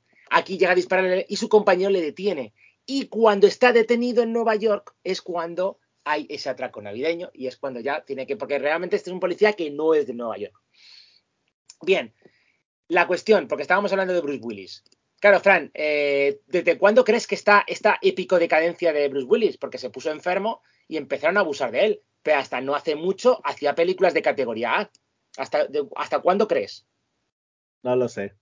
Vale. Dímelo tú, Ángelo. Ah, ah, le iba a decir yo. Eh, hasta el 2014 tuvo dos excepciones, que fue la secuela de Múltiple, perdón, en Múltiple que hizo un cameo, y luego fue en la de Glass, ¿vale? Y luego la del Justiciero, la que hizo esta del remake de... de- Ah, sí, de Eli, Eli Roth, ¿no? Hizo como sí, como tres pelis, pero ojito, desde el 2015 ha hecho la película Vice, un cameo en Rock de Casbah, Extraction, Mercancía Peligrosa, Los Copiadores, Desaparecido en Venice Beach, El Último Disparo, Actos de Violencia, Reprisal, El Combate del Cielo, eh, la Lego Película 2, que no sabía, The Orville, sin acreditar, Huérfanos en Brooklyn, entre dos helechos la película, 10 minutos Eh. menos. Mola mucho entre los helechos, ¿eh? Ah, pues la tengo que ver. Bu- Bueno, entonces, vale. Testigo protegido, sobrevive esta noche, eh, Mercenarios de élite, eh, un corte de Die Hard, Bridge, Cosmic Sin, tras la pista de asesinos sin escapatoria. en tres Espera, espera, espera, espera, espera. Claro, es que desde 2020, que es Bridge, eh, o sea, el director de la trilogía de Detective Night es Edward Drake, que es el, que es el guionista de Bridge, que tiene un 2,7, el director de Cosmic Sin del año siguiente, 2,4, el director de Apex, 2,5 de, de nota, el guionista de Paradise City, que esa también la, la verás, que es eh, Sí. Russell, el director de Conspiración en Hollywood, con Devon Sawa, que, bueno, Devon Sawa está relanzando su carrera ahora en la serie de. Espera, Espérate, un segundo, para un segundo, porque no me te Sí. adelante. Didlow, La Fortaleza, American Sea, Conspiración en Hollywood, Un Día para Morir, eh, Fortress, Sniper Eye, Corrid Mesure, Vendetta, White Elephant, Brown Place. Ah, White Elephant me la recomendaste para ver. Weird Room, eh, Paradise City, que es la que tengo que ver, y las dos de Detective Night. O sea, te he imaginado la de mierda que lleva hecho de los últimos seis años eh, Bruce Willis que alcanzará la posteridad a la Willis. O sea, podríamos hacer un festival de cine de Bruce Willis. Sí, sí, pero es que este tío, el Edward Drake, o sea, tiene eh, 10 películas desde 2020, 10 películas de 2020, Hostias. y son todas o dirigidas o guionizadas por él con Bruce Willis de, en el cartel. Todas. Qué grande, qué grande, qué grande. Qué grande. Y, y nada, pues seguiremos informando sobre Bruce Willis porque eh, es mi deber, ¿vale? Como cinéfago de acción, eh, seguir viendo las plays de Bruce Willis. Las de Mel Gibson, que sepa Fran, que Mel Gibson no sé por qué también ha pisado el acelerador haciendo películas de exploitation. Y bueno, pues tanto hablan de Nicolas Cage, pero bueno, también tenemos que seguir la pista. Que dice, no, no, ahora voy a hacer películas de calidad. Y sigue en su misma línea. Pero hubo bueno, un rumor, hubo un rumor de que Bruce Willis había vendido sus derechos para que una compañía. a una empresa rusa y de- demás. Pero luego lo ha desmentido. artificial. Sí, luego La, la ha desmentido, pero yo sé que, que no, que la habrá vendido seguramente. Y las últimas noticias que me preocupan es que ya han dicho sus familiares que no está bien. Hay días que, además, dicen, hay días que parece el viejo Bruce y otros días en los que se nos ha ido. Así que, a ver, espérate a que haga el departamento. O sea, si quieres Bruce Willis aparecer en el departamento de Descanse en Paz, por favor, respeta las fechas que voy a cerrar listas dentro de poco. Bien, eh, creo que nos queda solamente una serie, pero he visto otra que Fran no ha querido ver, que Fran no ha querido ver porque, mm, ya, mm, él, es, él es así, ¿vale? Porque es muy andoriense. García, una película, Hostia. una serie de HBO Max, la mejor serie española del año, basada en un cómic que tengo unas ganas de leer tremendas, que ya me la recomendó Fran 3, y es, para sintetizar, es una serie de seis capítulos con un nivel de producción acojonante. Hay eh, en las escenas del pasado, o sea, parece que estás allí, eh, escenas tipo Indiana Jones, escenas tipo también eh, el Capitán América antiguo, eh, hay persecuciones en, en autopista, hay peleas, hay ostiones, eh, hay pelea final en el Valle de los Caídos contra nazis. ¿Qué, qué más queréis? Lo tiene todo. Entonces García es una mezcla entre James Bond y el Capitán América, ¿vale? Porque Franco tenía un especial, un, un servicio especial, en la sección 9 tenía un proyecto en plan Capitán América y creó el Capitán España, que es en este caso García. ¿Qué pasó? Que estaba el, el, el doctor nazi, que también a su hijo intenta recrear la fórmula, y justo pues están en, en un puerto entre los Pirineos, entre España y, y, y, los, y, vamos, y Francia, y García muere o desaparece. Entonces, una chica que ahora mismo no me acuerdo el nombre de la... Ah, sí, Becky Belilla, la actriz Becky Belilla. Está, estaba buscando eh, pues dónde había salido esta Becky Belilla y me ha salido una página que se llama Wikifeed que te recopila todos los pies de las actrices. ¿También las españolas? Eh, sí, sí, o sea, estoy viendo los pies de Vicky, de Becky, esta, Becky ¿De qué Vicky? La, de Becky. De Becky. Lo por cierto, eh, la, la, la, estoy mirando en pero, Google y es que se parece a, a, la Hermión. O sea, con el pelo corto es totalmente diferente. Um, o sea, en la serie sale con el pelo corto, pero es totalmente diferente a, um, a cuando se deja el pelo largo. Pero bueno. O sea, es, pero es que es una Wikipedia de, de pies de actrices, o sea, madre mía. Pero eso no será de, de, ya de búsquedas que tú ya habías hecho, que te recomiende no, Google. No. Pero bueno, no. la cuestión, pues mira, Be Becky Belilla, no la, nuestra Vicky, sino Becky es una reportera, una periodista, o becaria en este caso, que le envían el paquete a casa. Su padre es un bedel, es, eh, le tengo por aquí, ¿quién era el, el padre? Ay, que, es un, que ha hecho el anuncio con antes de Resines. Ah, Emilio Gutiérrez Cava. ¿De acuerdo? Espera, que les, han, que les han bloqueado las fotos por copyright durante un año a la página esta. ¿Qué dices? Copyright bueno, de pies. Que sepa, pero que sepas que también hay Wikifeed Men. Por si quieres buscar los pies también de algún actor, también se puede. Internet es maravilloso. Bueno, a lo que iba. Que mmm, la serie eh, parte de ese punto de partida, ¿no? En la actualidad, pues la periodista recibe el paquete, su padre, ¿cómo se llama? Emilio Gutiérrez Cava. Hostia, que bueno, no, no, te estoy escuchando, pero es que salía en Stop Over in Hell esta tía. No jodas. Pues menos mal que no la recuerda a nadie. Le cago en la leche, qué mala película. Me está escuchando, ¿cómo se llama? Que ya se me olvida el nombre del director. Eh, eh, tu amigo, Matellano. Matellano, cabrón. La única peli buena que pero has hecho ha sido. Bueno, bueno, bueno. Ha sido, ha sido la de vampiras. Joder. Pero que no, coño, que tiene documentales que están muy bien. Sí, bueno, la del monstruo era. Eh, casi me duermo, como Millán Salcedo en, la, en el documental. Insultando a la gente. Ya. Luego ya coincidirás con él en un festival y, ay, ¿qué tal? Sí, y le diré, y tú te estabas riendo de Fuel, porque se estaba riendo de Fuel. Mira que puedo hablar. Bueno, la cuestión, la única película buena que tiene Matillano es Vampiras, la única película de la historia de Matillano.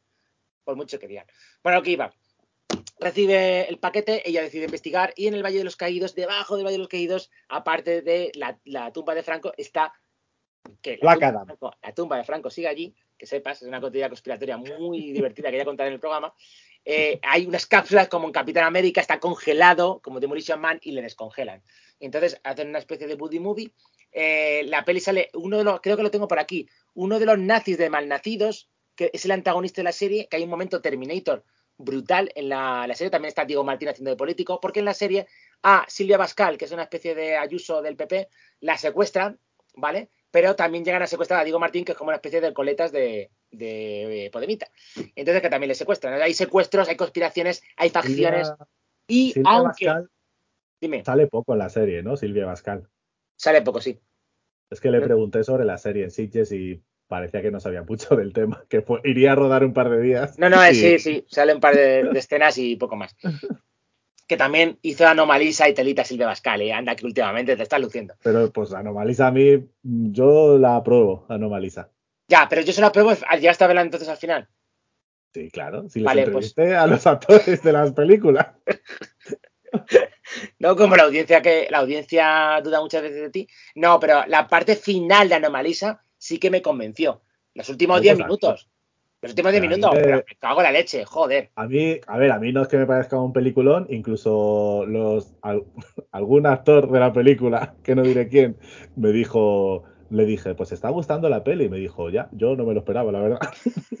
pero, pero a ver, la peli no es la rehostia, pero bueno, no está mal. A mí me parece además una peli más de Bermud que de Mantícora, por ejemplo, aunque no, esté, no está dirigida por Bermud, pero me, Bueno. me recuerda un poco al rollo ese de los inicios de Bermud.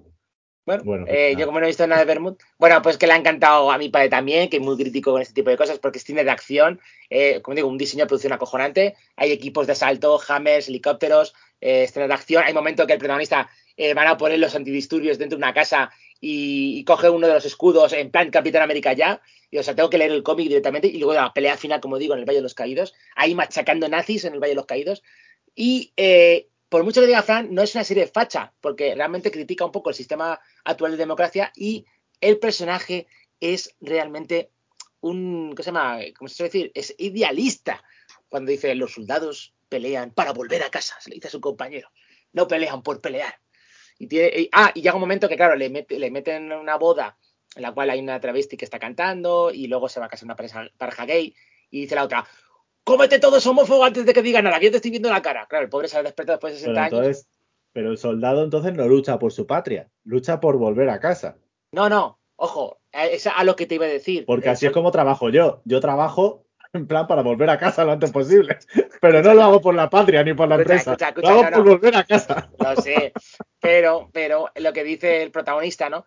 Que dice, bueno, me habré despertado ahora, pero, y citando los personajes eh, LGTB de, de que en la escena dice, ellos también son españoles. Y dice una, bueno, algunos de ellos te diría que no es español, pero bueno. Pero él diciendo, tengo que luchar por esos ciudadanos. Entonces, claro, hay una serie de, de cosas en la serie que tenéis que ver. Es una serie de acción, es una pena que no sea película, pero bueno, a lo mejor que sea serie le ha venido bien para poder trasladar bastante temas de. Además, hay un montón de acción, lo vais a pasar, flip- o sea, vais a flipar. Hay conspiraciones y sitios de Madrid que se desvelan conspiracionalmente, que no voy a decir para que Príncipe Pío, voy a dejar caer, Príncipe Pío, cosas así. No lo voy a decir, príncipe Pío. Príncipe Pío, entre otras cosas, ¿no? Pero os va a molar bastante. Y. A ver, tengo que dejar un poco de caramelo para que la gente Sí, vea sí, sí, estas cosas, ¿no? Y, y, bueno, os, os va a flipar. Y hay abierto una segunda temporada. O sea, se, se queda cerrado realmente, podría no seguir, pero si quisieran, Sí. vamos, he leído por ahí, no se ha dicho nada todavía, y al parecer ha tenido buena acogida. García, a ver No, que a ver, veamos más. Yo esta sí que no me importaría verla. Lo que pasa es que tal y como está el tema en HBO, en Warner y tal, me extraña que hagan una segunda temporada. Porque están cancelando todo y tal, pero bueno. no Vale, sé. y, y ya, no, si, no, no. si quieres vamos al plato final ya. Pues sí, vamos a terminar ya. eh, un programa, nada, de estos cortitos que hacemos semanales de dos horas. eh. Y vamos a terminar con, con los primeros episodios de Willow, de pues de nuestro enano favorito. Sí, sí. Que estoy cabreado porque, eh, vale, me parece muy bien, derechos LGTB y tal, en que salen en Willow. Pero ¿dónde están los derechos de los enanos? ¿Dónde están los derechos de los enanos? No se respetan los derechos de los enanos en esta serie. Me ¿Por parece qué no? muy mal. Muy mal. ¿Por qué? ¿Por Porque qué no lo que no puede ser, la serie se llama Willow, no la comarca. Si se llamase la serie La Comarca, pues no me importaría ver pues al rey, la reina, el príncipe y tal, no sé qué. No, quiero ver a Willow y me lo presentan como en Star Wars, eh, a Luke Skywalker la última escena, Willow. No, no es así. En cambio, el segundo episodio que empieza muy bien. Es que realmente la serie tenía que haber empezado como acabó la otra, es decir, seguimos los, el flashback, vemos joven y luego damos un salto temporal. Porque la serie es como Andor, es Willow, o estoy viendo al personaje. O sea, un ejemplo, Fran, si una persona es antienanos, que por cierto, espero que no escribáis ningún antienanos, porque en Holocausto somos pro-enanos, ¿vale? Porque aquí en este programa venís a pasarlo como enanos. Si eres antienano, pues no ves Willow, porque así va de un enano. ¿Sí o no? Pero a ver, realmente la peli, la- en la peli, eh, la peli se llama Willow, pero la protagonista es Elora Danan, que es la niña y es la que tienen que llevar porque es la elegida, es la que va a ser la emperatriz de no sé qué polla, no sé qué, no sé cuánto, y Willow es el que la lleva. Pero, y en esta serie, pues la protagonista otra vez es Elora Danan, porque es la, la elegida. Willow- Además, ¿sabes cómo se llama Lona Aragán en la vida real? no, pero desvelamos, porque claro, es una sorpresa realmente. Vale, es. no decimos, no decimos, pero tiene un nombre muy pulsional. Y a lo que íbamos. Y, ah, y claro, y sí que es verdad que el primer episodio Willow sale al final solo, hay dos minutos, pero no sé, te están presentando personajes nuevos, te explican qué pasó con Matt Martigan, más o menos, porque claro, Mm, Val Kilmer no ha podido ver, salir en la sí, serie. lo sé, lo sé, pero- salud. Pero lo que. explican no, la- o sea, eh, no- la no explican, reina- porque es como dejan caer. Ah, Martigan no está aquí. Ah, Martigan. No, vamos a ver. Yo entiendo que como es para una nueva generación, pues tenían que presentar personajes nuevos, ¿no? Pero al Te final. explican qué pasó en la película, por si no la has visto, porque habrá muchos chavales de hoy en día que no hayan visto la peli y que son muy vagos para ponérsela, porque hasta yo me la he vuelto a ver para ver la serie. Y si yo he podido, vosotras también. Y, y nada, sí que es verdad que el segundo capítulo empezó a mejorar. Lo que pasa que el tercero hay unos parones de ritmo con esas peleas o conversaciones entre personajes, es decir, eh, tío, o sea, es decir, luego me sorprendió que al final del capítulo sonara Enter the Sandman de Metallica, me sorprendió bastante, pero, y, lo que me está gustando es que va directo hacia la oscuridad, se está volviendo la serie muy tétrica, muy oscura, parece que a los personajes no les sale nada bien y demás, un poco como la película al principio, pero coño, si la, la, la película era, cuando la vimos en su día, olvidaos de. Porque mucha gente habla de nostalgia, pero las cosas bien hechas están bien hechas. Si estamos diciendo, por ejemplo, que nos ha gustado Barbarian o de Menú y estamos en el 2022, pues son películas que no tienen mucho presupuesto, pero se les ingenan bien. Y lo que pasa en el caso de Willow es que era una montaña rusa, ¿vale? O sea, lo comparas con eso en los años y por eso no me gustó nada, porque una película, pues aburrida. Y aquí, ¿qué está pasando con Willow? Que cada capítulo tenía que haber sido, como siempre digo, 45 minutos y tenía que haber sido lo que pasa en el capítulo como una mini película, como, como Mandalorian, cuando veas Mandalorian, como digo siempre, y la aguanto porque, porque tengo que ver Willow, pero Pero a ver, sí que es verdad, es que sí que es verdad que le está pasando a todas las series hoy en día, porque, a ver, a mí la serie me está gustando, pero Willow era una película mmm, de entretener, o sea, era una peli para entretener, no era una peli para hacerse de culto, ni para ganar Oscars, ni pollas de vinagre, era una peli para entretener. ¿te acuerdas? ¿Has visto, Fran, los, los dos enanos enanitos que salían en la película? O sea, estaban los enanos y luego los mini enanos. Los pero no los he visto, la- pero no han salido en la No, serie. no, digo en la película, de- no, tienen Ah. que salir porque los he visto en Ah, el vale, trailer. vale, vale, vale. Pero que Bueno, los, los microenanos, tío, es que había Ya, ya, enanos para dar y tomar. Por eso, y además, pues, eh, pues eso, era una peli para entretener. Y la serie, pues a mí me parece que cumple un poco el tema de, de fantasía, de magia, de tal. No quiere ser el Señor de los Anillos, no quiere ser Juego de Tronos. O sea, en ese sentido sí que eh, tiene ese espíritu, pero a la vez, o sea, y además me parece que un poco infantil y un poco adolescente, que es un poco también lo que era la primera, pero a la vez sí que le han metido mucho diálogo, mucho trama, mucha explicación, que eso pues mm, como que contradice un poco lo que quiere ser la, la serie.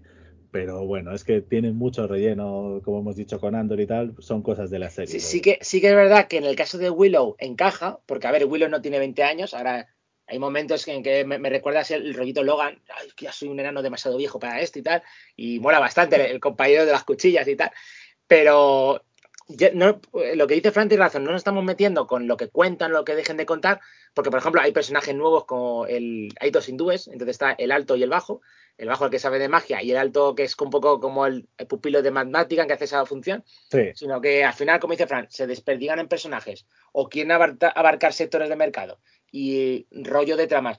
Fíjate, empezó el tema con Disney bastante bien, con WandaVision, temas de Marvel, eran como mini películas de seis episodios, o lo que pasaba con Mandalorian, que al final era, aunque fueran un poco más, eran una película como un mini episodio, y ahí se notaba en el ritmo.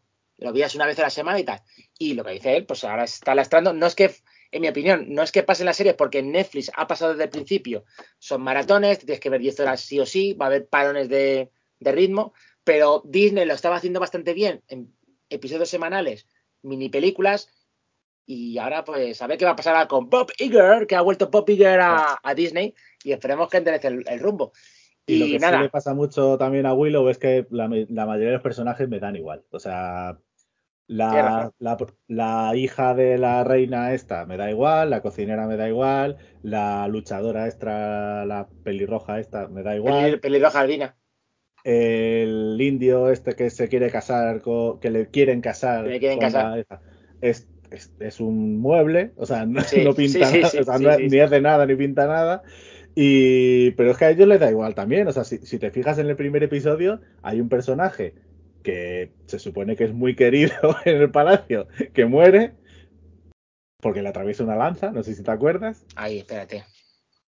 Cuando salen de la muralla, porque el- ¡Ah, el- sí, sí, sí! sí! Y ese personaje, o sea, muere, pasa totalmente de él, no vuelven a mencionarlo, nadie llora, o sea, es en plan de, "Da, pues ya está desaparecido, eh, no lo hemos quitado encima. Me pareció un momento, me pareció un momento muy "¿Pero Sam ¿Qué Raimi. cojones? Muy, muy Sam Raimi. Pero qué cojones, o sea, Pero es no que sé, por lo menos, cuidado que os pueden matar, Zasca. pero por lo menos una mención, eh, ay, pobrecillo, ay, nada, es en plan de, ni le vuelven, o sea, se olvidan directamente de él, como te habías olvidado tú, si es que dan igual los personajes, Sí, muchos no, los personajes no, dan igual. Que ojo, que hablamos que la peli original eran tópicos. Estaba el pícaro, estaba la Sí, guerrera sí, y demás. Y que, ojo, que a- tanto que hablábamos de feminismos, la protagonista, que ahora es la reina Sorsa, molaba porque era una princesa, pero realmente era la hija de la mala, era un rollo como Darth Vader, era una princesa, pero del mal, una princesa Disney del mal. Y luego estaba, o sea, sí, ya era revo- revolucionaria en ese sentido en su día, eh, el- aunque cogiera conceptos de Star Wars reciclados, pero sí que ya avanzaba. Y ahora el problema que tiene que te lo quieren poner a, a piñón muchas cosas y que no, no funciona. No funciona. Es como en plan, me encantan esas conversaciones. No, es que siempre te he dejado ganar. No, me has dejado ganar siempre. Oh, discusión de pareja. Es como en plan de. Que pero bueno. sí, le falta un poquito de carisma a los personajes.